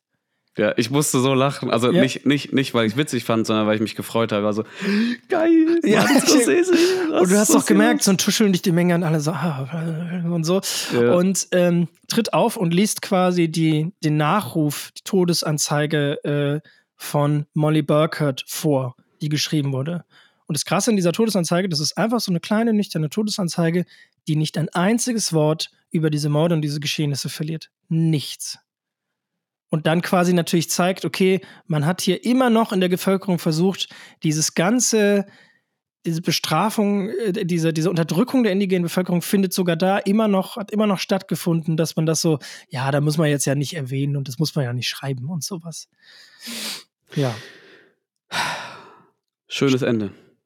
Starkes und, äh, ja, und äh, äh, stark zu schluckende Pille alles. Ja, Weil man Es- sagt dann, es- ich saß am Ende schon so, wow. Mhm. Ja. Ja. Ja. Es ist natürlich, also, ähm, ich glaube, es ist noch mal was anderes, wenn wir jetzt als Amerikaner das sehen würden, diesen Film. Mhm. Weil ich glaube schon, dass natürlich, ne, also selbst, selbst wenn wir jetzt Amerikaner wären, wäre wär das nicht, wäre das, was da passiert ist, nicht unsere Schuld gewesen irgendwo. Ähnlich wie mit dem Zweiten Weltkrieg bei uns. Aber irgendwo, ne, wir, wir haben ja, wir spüren ja trotzdem auch, wenn, wenn darüber gesprochen wird, über den Zweiten Weltkrieg, meinetwegen jetzt, irgendwo doch noch eine tief sitzende Verantwortung so ein bisschen. Total. Lass mal ganz kurz in den Nachklapp gehen. Weil das ist ein Nachklappthema. Äh, na, na, na, na, na, Nachklapp. Da, da. Ja, ähm, äh, total. Äh, voll. Also, ähm, wir haben, also, das ist ja heute wichtiger denn je, äh, finde ich, auch in der deutschen Kultur, dass diese ausgeprägte Erinnerungskultur weiter am Leben gehalten wird. So, ja, diese ja. Auseinandersetzung äh, mit eben den Vorkommnissen im Zweiten Weltkrieg. Und in den Amis, the greatest nation on the earth und so, äh, in, in, in, in Amerika, gibt es oder habe ich das Gefühl, fängt diese Kultur erst in den letzten Jahrzehnten an, sich so richtig aufzubauen und jetzt eben äh, mit solchen Filmen konkret zu werden, dass man mal wirklich sich jetzt damit auseinandersetzt, okay, was haben wir eigentlich die letzten 250, 300 Jahre gemacht, Leute? Sind wir eigentlich die greatest nation on earth und so? Ist das so? Nein, also wir haben ziemlich viel, äh, ziemlich viele Leichen im Keller, wenn nicht fast äh, die meisten auf der ganzen Welt. Also es ist so, ähm, das finde ich wichtig und richtig und toll, ja. dass das so passiert. Ich, ich, bin auch wahnsinnig gespannt, ob jetzt dieser Film tatsächlich dahingehend große Auswirkungen in dem Land haben wird. Weil, ich meine, es ist natürlich, es ist kein Blockbuster in dem Sinne, wo du davon ausgehen kannst, dass der jetzt ein, zwei Milliarden Dollar einspielen wird und dementsprechend halt viele Leute den auch sehen werden. Ähm, weil ein dreieinhalb Stunden Film ist für viele schon abschreckende, abschreckende Prämisse. Ähm, und auch das Thema. Das Thema, ich, ich glaube, es gibt viele, viele Amerikaner, die, ähm, die, die, die sich bewusst nicht mit diesem Thema auseinandersetzen wollen, weil die sich eben nicht selbst eingestehen wollen, dass vielleicht eben, wie du schon gesagt hast, die Amerikaner, das amerikanische Volk nicht das greatest nation on earth ist, wie du so schön kommentiert hast. Ja, also das glaube ich tatsächlich leider ein bisschen das Manko, da hast du schon recht, dass der Film natürlich an sich schon eine große Hürde liefert und den Orthonormal-Zuschauenden wahrscheinlich nicht erreicht, weil der das gar nicht anschaut oder die natürlich, ähm, äh, weil es einfach ähm, zu langes Epos ist mit einer zu tief verwurzelten mit einem zu tiefen Thema, das halt Leute irgendwie immer noch nicht trifft. Also es ist so, ich glaube, wenn du es so richtig ins, ins, ins Licht der Öffentlichkeit, diese, diese Thematik ziehen wollen würdest, ja, dann müsstest du es wahrscheinlich irgendwie das klingt jetzt so, das klingt jetzt wirklich falsch, ja, weil das, äh, ich ist mir schon klar, dass das, dass man das so nicht eigentlich nennen dürfte, weil du es eigentlich Popcorn-tauglicher machen müsstest. Verstehst du, was ich meine? Also ja. du müsstest quasi das Thema irgendwie Popcorn-tauglicher verarbeiten. Aber natürlich das damit, dass hier Leonardo DiCaprio und Robert De Niro äh, zwei größte Star, die, eine der zwei größten Stars aller Zeiten, plus noch Martin Scorsese, einer der größten äh, Regisseurstars aller Zeiten, das machen, ist es natürlich trotzdem eine gute Grundlage. Ja, ja, ich bin auch, ich bin auch wirklich gespannt, was der Film am Ende ähm, in, Zahlen ausdrücken wird. Wobei, wenn der jetzt wirklich nur so kurz im Kino läuft und schon bald dann auf Apple, dann werden die Zahlen natürlich auch einbrechen an den Kinokassen. Hast, da hast du eigentlich voll recht. Das ist voll, das ist Perlen vor die Säue eigentlich. Ja. Weil ich meine, da muss man sich, ich verstehe das ja, okay, aber äh, äh Apple will natürlich ihre Zuschauenden äh, bekommen und so, aber Apple TV ist ja meine ich, deutlich unpräsenter als jetzt zum Beispiel Netflix oder Amazon Prime. Also ja. äh, deutlich unpräsenter äh, äh Streifen. Und äh, damit verlierst du immer gleich, hast natürlich schon mal gleich eine Hürde dann für alle. Ich als lese halt aber gerade. Kino kannst du dir nur den Film buchen, ja. Ich, ich lese gerade in diesem Moment, dass äh, der, der Streaming-Release auf Apple TV Plus ähm, noch nicht genannt worden ist. Ah, dann sind bleiben wir. Leute, geht ins Kino. Ja. Geht ins Kino. Also dann kann es sogar sein, dass die den wirklich jetzt für ein paar Wochen und Monate im Kino spielen Weil, werden. worauf Dennis und ich nämlich anspielen jetzt gerade, ich glaube, das müssen wir ganz kurz erklären, dass es ein Trend ist, gerade in den letzten Jahren, natürlich auch in den Corona-Jahren, dass, dass, dass Filme, Kinofilme nur für eine ganz begrenzte Zeit im Kino sind. Das ist dann teilweise wirklich vier Wochen Oder es gab so. sogar schon, dass er nur eine Woche lief. Also genau, oder so. schon. Und wirklich, wir reden hier von wirklich, auch wirklich großen Produktionen, ähm, weil eben sie von einem Streaming-Anbieter produziert wurden, der dann natürlich sagt, okay, ich bringe das kurz ins Kino und dann kommt es bei mir auf den Streaming-Anbieter. So. Das ist dann nämlich vor allem der Grund auch, äh, weil diese ganzen großen Filme dann auch gerne bei den Academy Awards berücksichtigt werden wollen. Und dafür musst du eine Kinoauswertung haben, aber es ist nicht spezifiziert, wie lange die aussehen muss. Ja. Und das hat Netflix jetzt schon oft gemacht. Das machen sie, glaube ich, auch mit The Killer von David Fincher demnächst. Der wird, glaube ich, auch nur drei, vier Tage im Kino laufen und dann im, auf Netflix äh, zur Verfügung stehen. Und das finde ich total schade, weil, oh, ganz im Ernst, bitte, bitte, bitte, bitte geht ins Kino. So, weil mir hat, mir hat letztens jemand erzählt, das muss ich ja ganz kurz erzählen, Dennis, weil es mich wirklich erst wirklich die Kinnlade runtergefallen. Mir hat letztens jemand erzählt, eine Person hat gesagt, ja, also ich gucke ja auch so auf Netflix und so alles auf Geschwindigkeit anderthalb. Nein. Doch. Und ich habe wirklich gedacht so, what? Meinst ja, die reden mir Oh. einfach zu langsam. Ich war so, was? Aber, aber der, das ist doch genauso gedacht, wie es gedacht sein soll. Du kannst doch nicht. Ach du Scheiße. Und das kann im Kino nicht passieren, okay? Im Kino sitzt du dich, da wird, weißt du, da wird dann auch, ich, das ist ja ein Konzentrationsding. Das ist ja komplett ein Konzentrationsding, weil wir einfach die ganze Zeit zugeballert werden mit, mit, mit Dingen und Einflüssen, dass wir es nicht mehr aushalten, wenn Das- jetzt plötzlich jemand nur so schnell spricht. Das schockiert man- mich gerade. Ja, Also, weil, weil ich habe ich hab kürzlich irgendwann bei Netflix tatsächlich die Option gesehen, dass du einen Film äh, die Geschwindigkeit auswählen kannst, wo ich schon dachte so, hä? Wofür ist das denn jetzt gut? Seid ihr Jeck? Ja, das ist doch, das ist doch, verstehe ich jetzt gerade gar nicht so. Dass das jetzt wirklich jemand nutzt, macht mich fertig. Kenne ich die Person? Nee. Gott sei Dank. Okay. Ähm, Gott sei Dank, sonst Äh, hätte jetzt mal ganz ordentlich. Nein. jetzt, dann hätte ich mal einen Anruf gemacht gleich. ähm, aber das ist krass. Aber tatsächlich hat Martin Scorsese da auch kürzlich ein ähm, sehr ausgeprägtes äh, Gespräch zu geführt. Der ist ja generell großer Verfechter davon, vom Kino, dass das wieder mehr gewertschätzt werden muss, dass Leute mehr ins Kino Ach, gehen also sollen. genau, genau, und um meinen Punkt kurz fertig zu finden, weil dann Ach hast so, du keine sorry, andere ja. Möglichkeit. Im Kino ist ja diese schöne, Genau. sehr schöne Regel, dass man auch nicht am Handy sein soll. Gott sei Dank ist das immer noch in der Gesellschaft auch so. Und dann sitzt du da und guckst den Film und musst dich darauf konzentrieren. Und dann merkt man nämlich auch, man kann das noch. Leute, ihr könnt, alle können das noch. Man muss sich einfach nur mal kurz über die Hürde gehen, wenn man jetzt gerade vielleicht doch aufs Handy schauen könnte und dann macht man es nicht. Und dann kann man sich auch noch konzentrieren. Man muss es einfach nur machen. Ja, ich meine, So, aber wie, Rant wie, vorbei. wie, wie schon gesagt vorhin, ne, selbst mir fällt das schwer. Also bei The Irishman ist es mir genauso schwer gefallen, weil da saß ich auf der Couch, hab den Film geguckt. Ich weiß nicht, wie oft ich immer mal wieder aufs Handy geguckt habe. Ähm, das, das passiert einfach. Aber ich finde, The Irishman ist auch echt ein Endgegner. Also, der, der hat es einem jetzt nicht leicht gemacht. Ja. Ja, Aber ja. es- natürlich, wenn du auf der Couch sitzt äh, zu Hause, dann passiert das eher. Ja. Und deswegen ist Kino halt so wertvoll. Wobei ich möchte, ich möchte zum, zum Abschluss jetzt wollte ich gerne den Film noch einmal vergleichen. Weil wir haben zwar schon über Goodfellas und sowas gesprochen, da sind auf jeden Fall die Parallelen da, aber man möchte den natürlich auch dadurch, dass es einfach irgendwo auch trotzdem ein Western ist, es ist ein Western, ähm, den mit anderen seiner Art vergleichen. Oh, und der erste, mhm, der gespannt. mir da nämlich eingefallen ist, schon während des Guckens, war There Will Be Blood. Eigentlich so mein, ich würde fast sagen, Lieblingswestern. Interessant, weil es ein sehr anderer Film. Naja, also, ja, es ist, ja, naja, es ist ein Western. Es geht hier auch um Öl. Mhm. Ja. so, so viel Parallelen gibt's schon mal.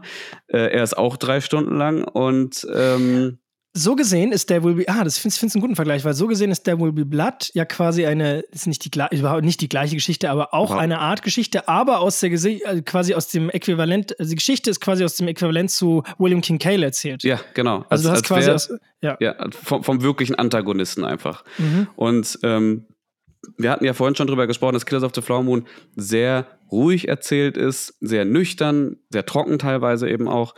Ähm, und da gegenüberstellen möchte ich nämlich äh, der Will Be Blood, der ja auch irgendwie, wie gesagt, es gibt Parallelen einfach zu der, zu der Story.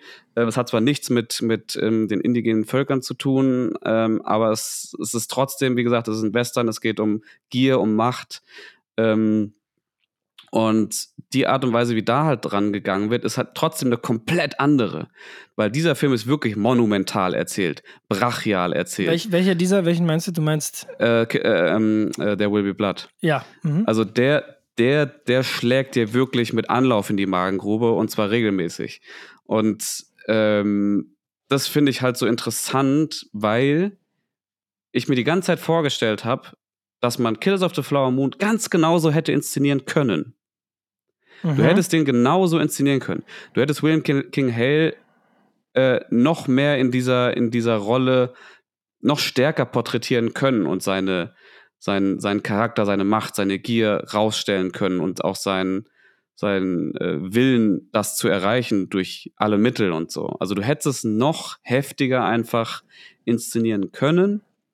Und das finde ich einfach immer wieder so spannend, diesen Gedanken, ähm, wie unterschiedlich FilmemacherInnen ähm, an solche Themen, an solche Filme rangehen und dass es halt nie, nie den einen richtigen Weg geben kann. Es gibt nur den einen Weg, den man halt gehen möchte. Ja, ja, äh, ich verstehe, was du meinst und ähm, ich finde es sowieso erstaunlich, das ist mir gestern auch wieder äh, äh, aufgefallen, wie Scorsese mit Tod umgeht in seinem Film. Ja. Weil du ja quasi sehr krasse Dinge hast, die passieren. Zum Beispiel die Szene, in der man sieht, wie die eine Schwester von äh, Molly ermordet wird. Also man, man hat vorher schon erfahren, dass sie tot ist, man hat äh, das gesehen, wie Molly darunter leidet das, und, und man hat schon die Leiche gesehen, das ist alles ganz schlimm. Und dann siehst du einmal quasi, wie sie sie umbringen. Und da hast du so ganz krass, weil die Figur, die das in dem Moment erzählt, also die Person, die sie tatsächlich umgebracht hat, weil das für die so egal war, siehst du, du siehst auch einfach, du siehst so eine Einstellung, wie sie so wirklich einfach, sie kommen da so mit, sie haben sie vorher betrunken gemacht, setzen sie da so hin und richten sie auch noch so aus und reden noch so drüber und irgendwann dann nimmt er die Knarre raus, schießt sie einfach in den Kopf, dann fällt sie so um und dann sind die beiden so, yo, ähm, ja, wollen wir los? Ja, ja, ja, okay, dann gehen wir jetzt. Und so. Und das ist einfach nur so eine Einstellung, die so nüchtern einfach da steht. Und du merkst, wie weit es einfach, also es ist von dir quasi in dem Moment. Vorher hast du, die, in der Geschichte vorher hast du gesehen, wie schlimm das ist und wie schlimm das für ähm, eben unsere Hauptfigur ist, oder die wichtigste Nebenfigur, würde ich sagen, ist Molly. Und ähm, dann siehst du halt, weil es aus einer anderen Perspektive erzählt wird, äh, wie einfach so nüchtern die Kamera da steht. Und dann passiert das. Und dann gehen die beiden so weg. Und dann liegt sie da. Und das, that's it. So, okay, Dankeschön. So. Das finde ich einfach toll gearbeitet. Also wirklich, dass du mit Perspektiven, Szenen halt irgendwie und, und Geschehnisse erzählen kannst. Das versteht halt einfach Scorsese äh, in Bestform. Auf jeden Fall. Und äh, mit Blick auf die Uhr würde ich tatsächlich auch sagen, also ich habe zumindest für meinen Teil nichts mehr zu sagen. Ich habe noch ein Zitat, was ich gerne von ihm bringen möchte, jetzt zum Abschluss. Ist das gut zum Schließen? Das ist gut zum Schließen. Okay, dann würde ich mich schon verabschieden, sodass du quasi das äh, Zitat auspacken kannst. Das können wir gerne so machen. Dann entschuldige ich mich ganz kurz in dieser Folge für ähm, zwei Dinge. Äh, einmal oh. quasi, ich habe ich hab mir einen kleinen, na was heißt Fehltritt erlaubt. Ich habe vorhin, ich habe mich daran erinnert, ich habe gesagt, dass Goodfellas der Durchbruch von Martin Scorsese war. Oh. Bevor jetzt irgendwer, bevor mir jetzt irgendwer wütend schreibt. Ähm, natürlich stimmt das nicht. Der große Durchbruch von Martin Scorsese, würde ich sogar sagen, ist, also ist Taxi Driver. Er hat zwar vorher schon Filme gemacht, aber auf die Weltbühne ist Taxi Driver. Äh, ich meinte nur damit, dass Godfellas, glaube ich, ihn nochmal auf ein anderes Level in, in, in, ins Lichte der Öffentlichkeit gezogen hat. Das ist das, was ich damit gemeint habe. Es handelt sich hier natürlich nicht um den Durchbruch von Martin Scorsese. Das so das Erste. Ähm, und das äh, zweite, ich war heute ein bisschen müde hier und da. Aber so muss das halt auch mal sein. Der Film war lang, ihr spürt halt einfach so, wir haben echt was erlebt gestern Abend, Dennis und ich im Kino. Und äh, jetzt sind wir halt noch ein bisschen verklatscht davon. So ist das halt. ja, aber es gehört dazu. Das ist ein Erlebnis. Richtig. In diesem Sinne vielen Dank und auf Wiederhören. Und ich ergebe das Wort an Dennis. Und hier das Zitat von Martin Scorsese. Junge Menschen müssen verstehen, dass nicht alle Bilder konsumiert und vergessen werden sollten wie Fast Food. Wir sollten ihnen den Unterschied beibringen zwischen bewegten Bildern, die ihre Intelligenz und Menschlichkeit herausfordern, und Bildern, die ihnen einfach nur etwas verkaufen wollen. Und damit vielen Dank und bis zum nächsten Mal.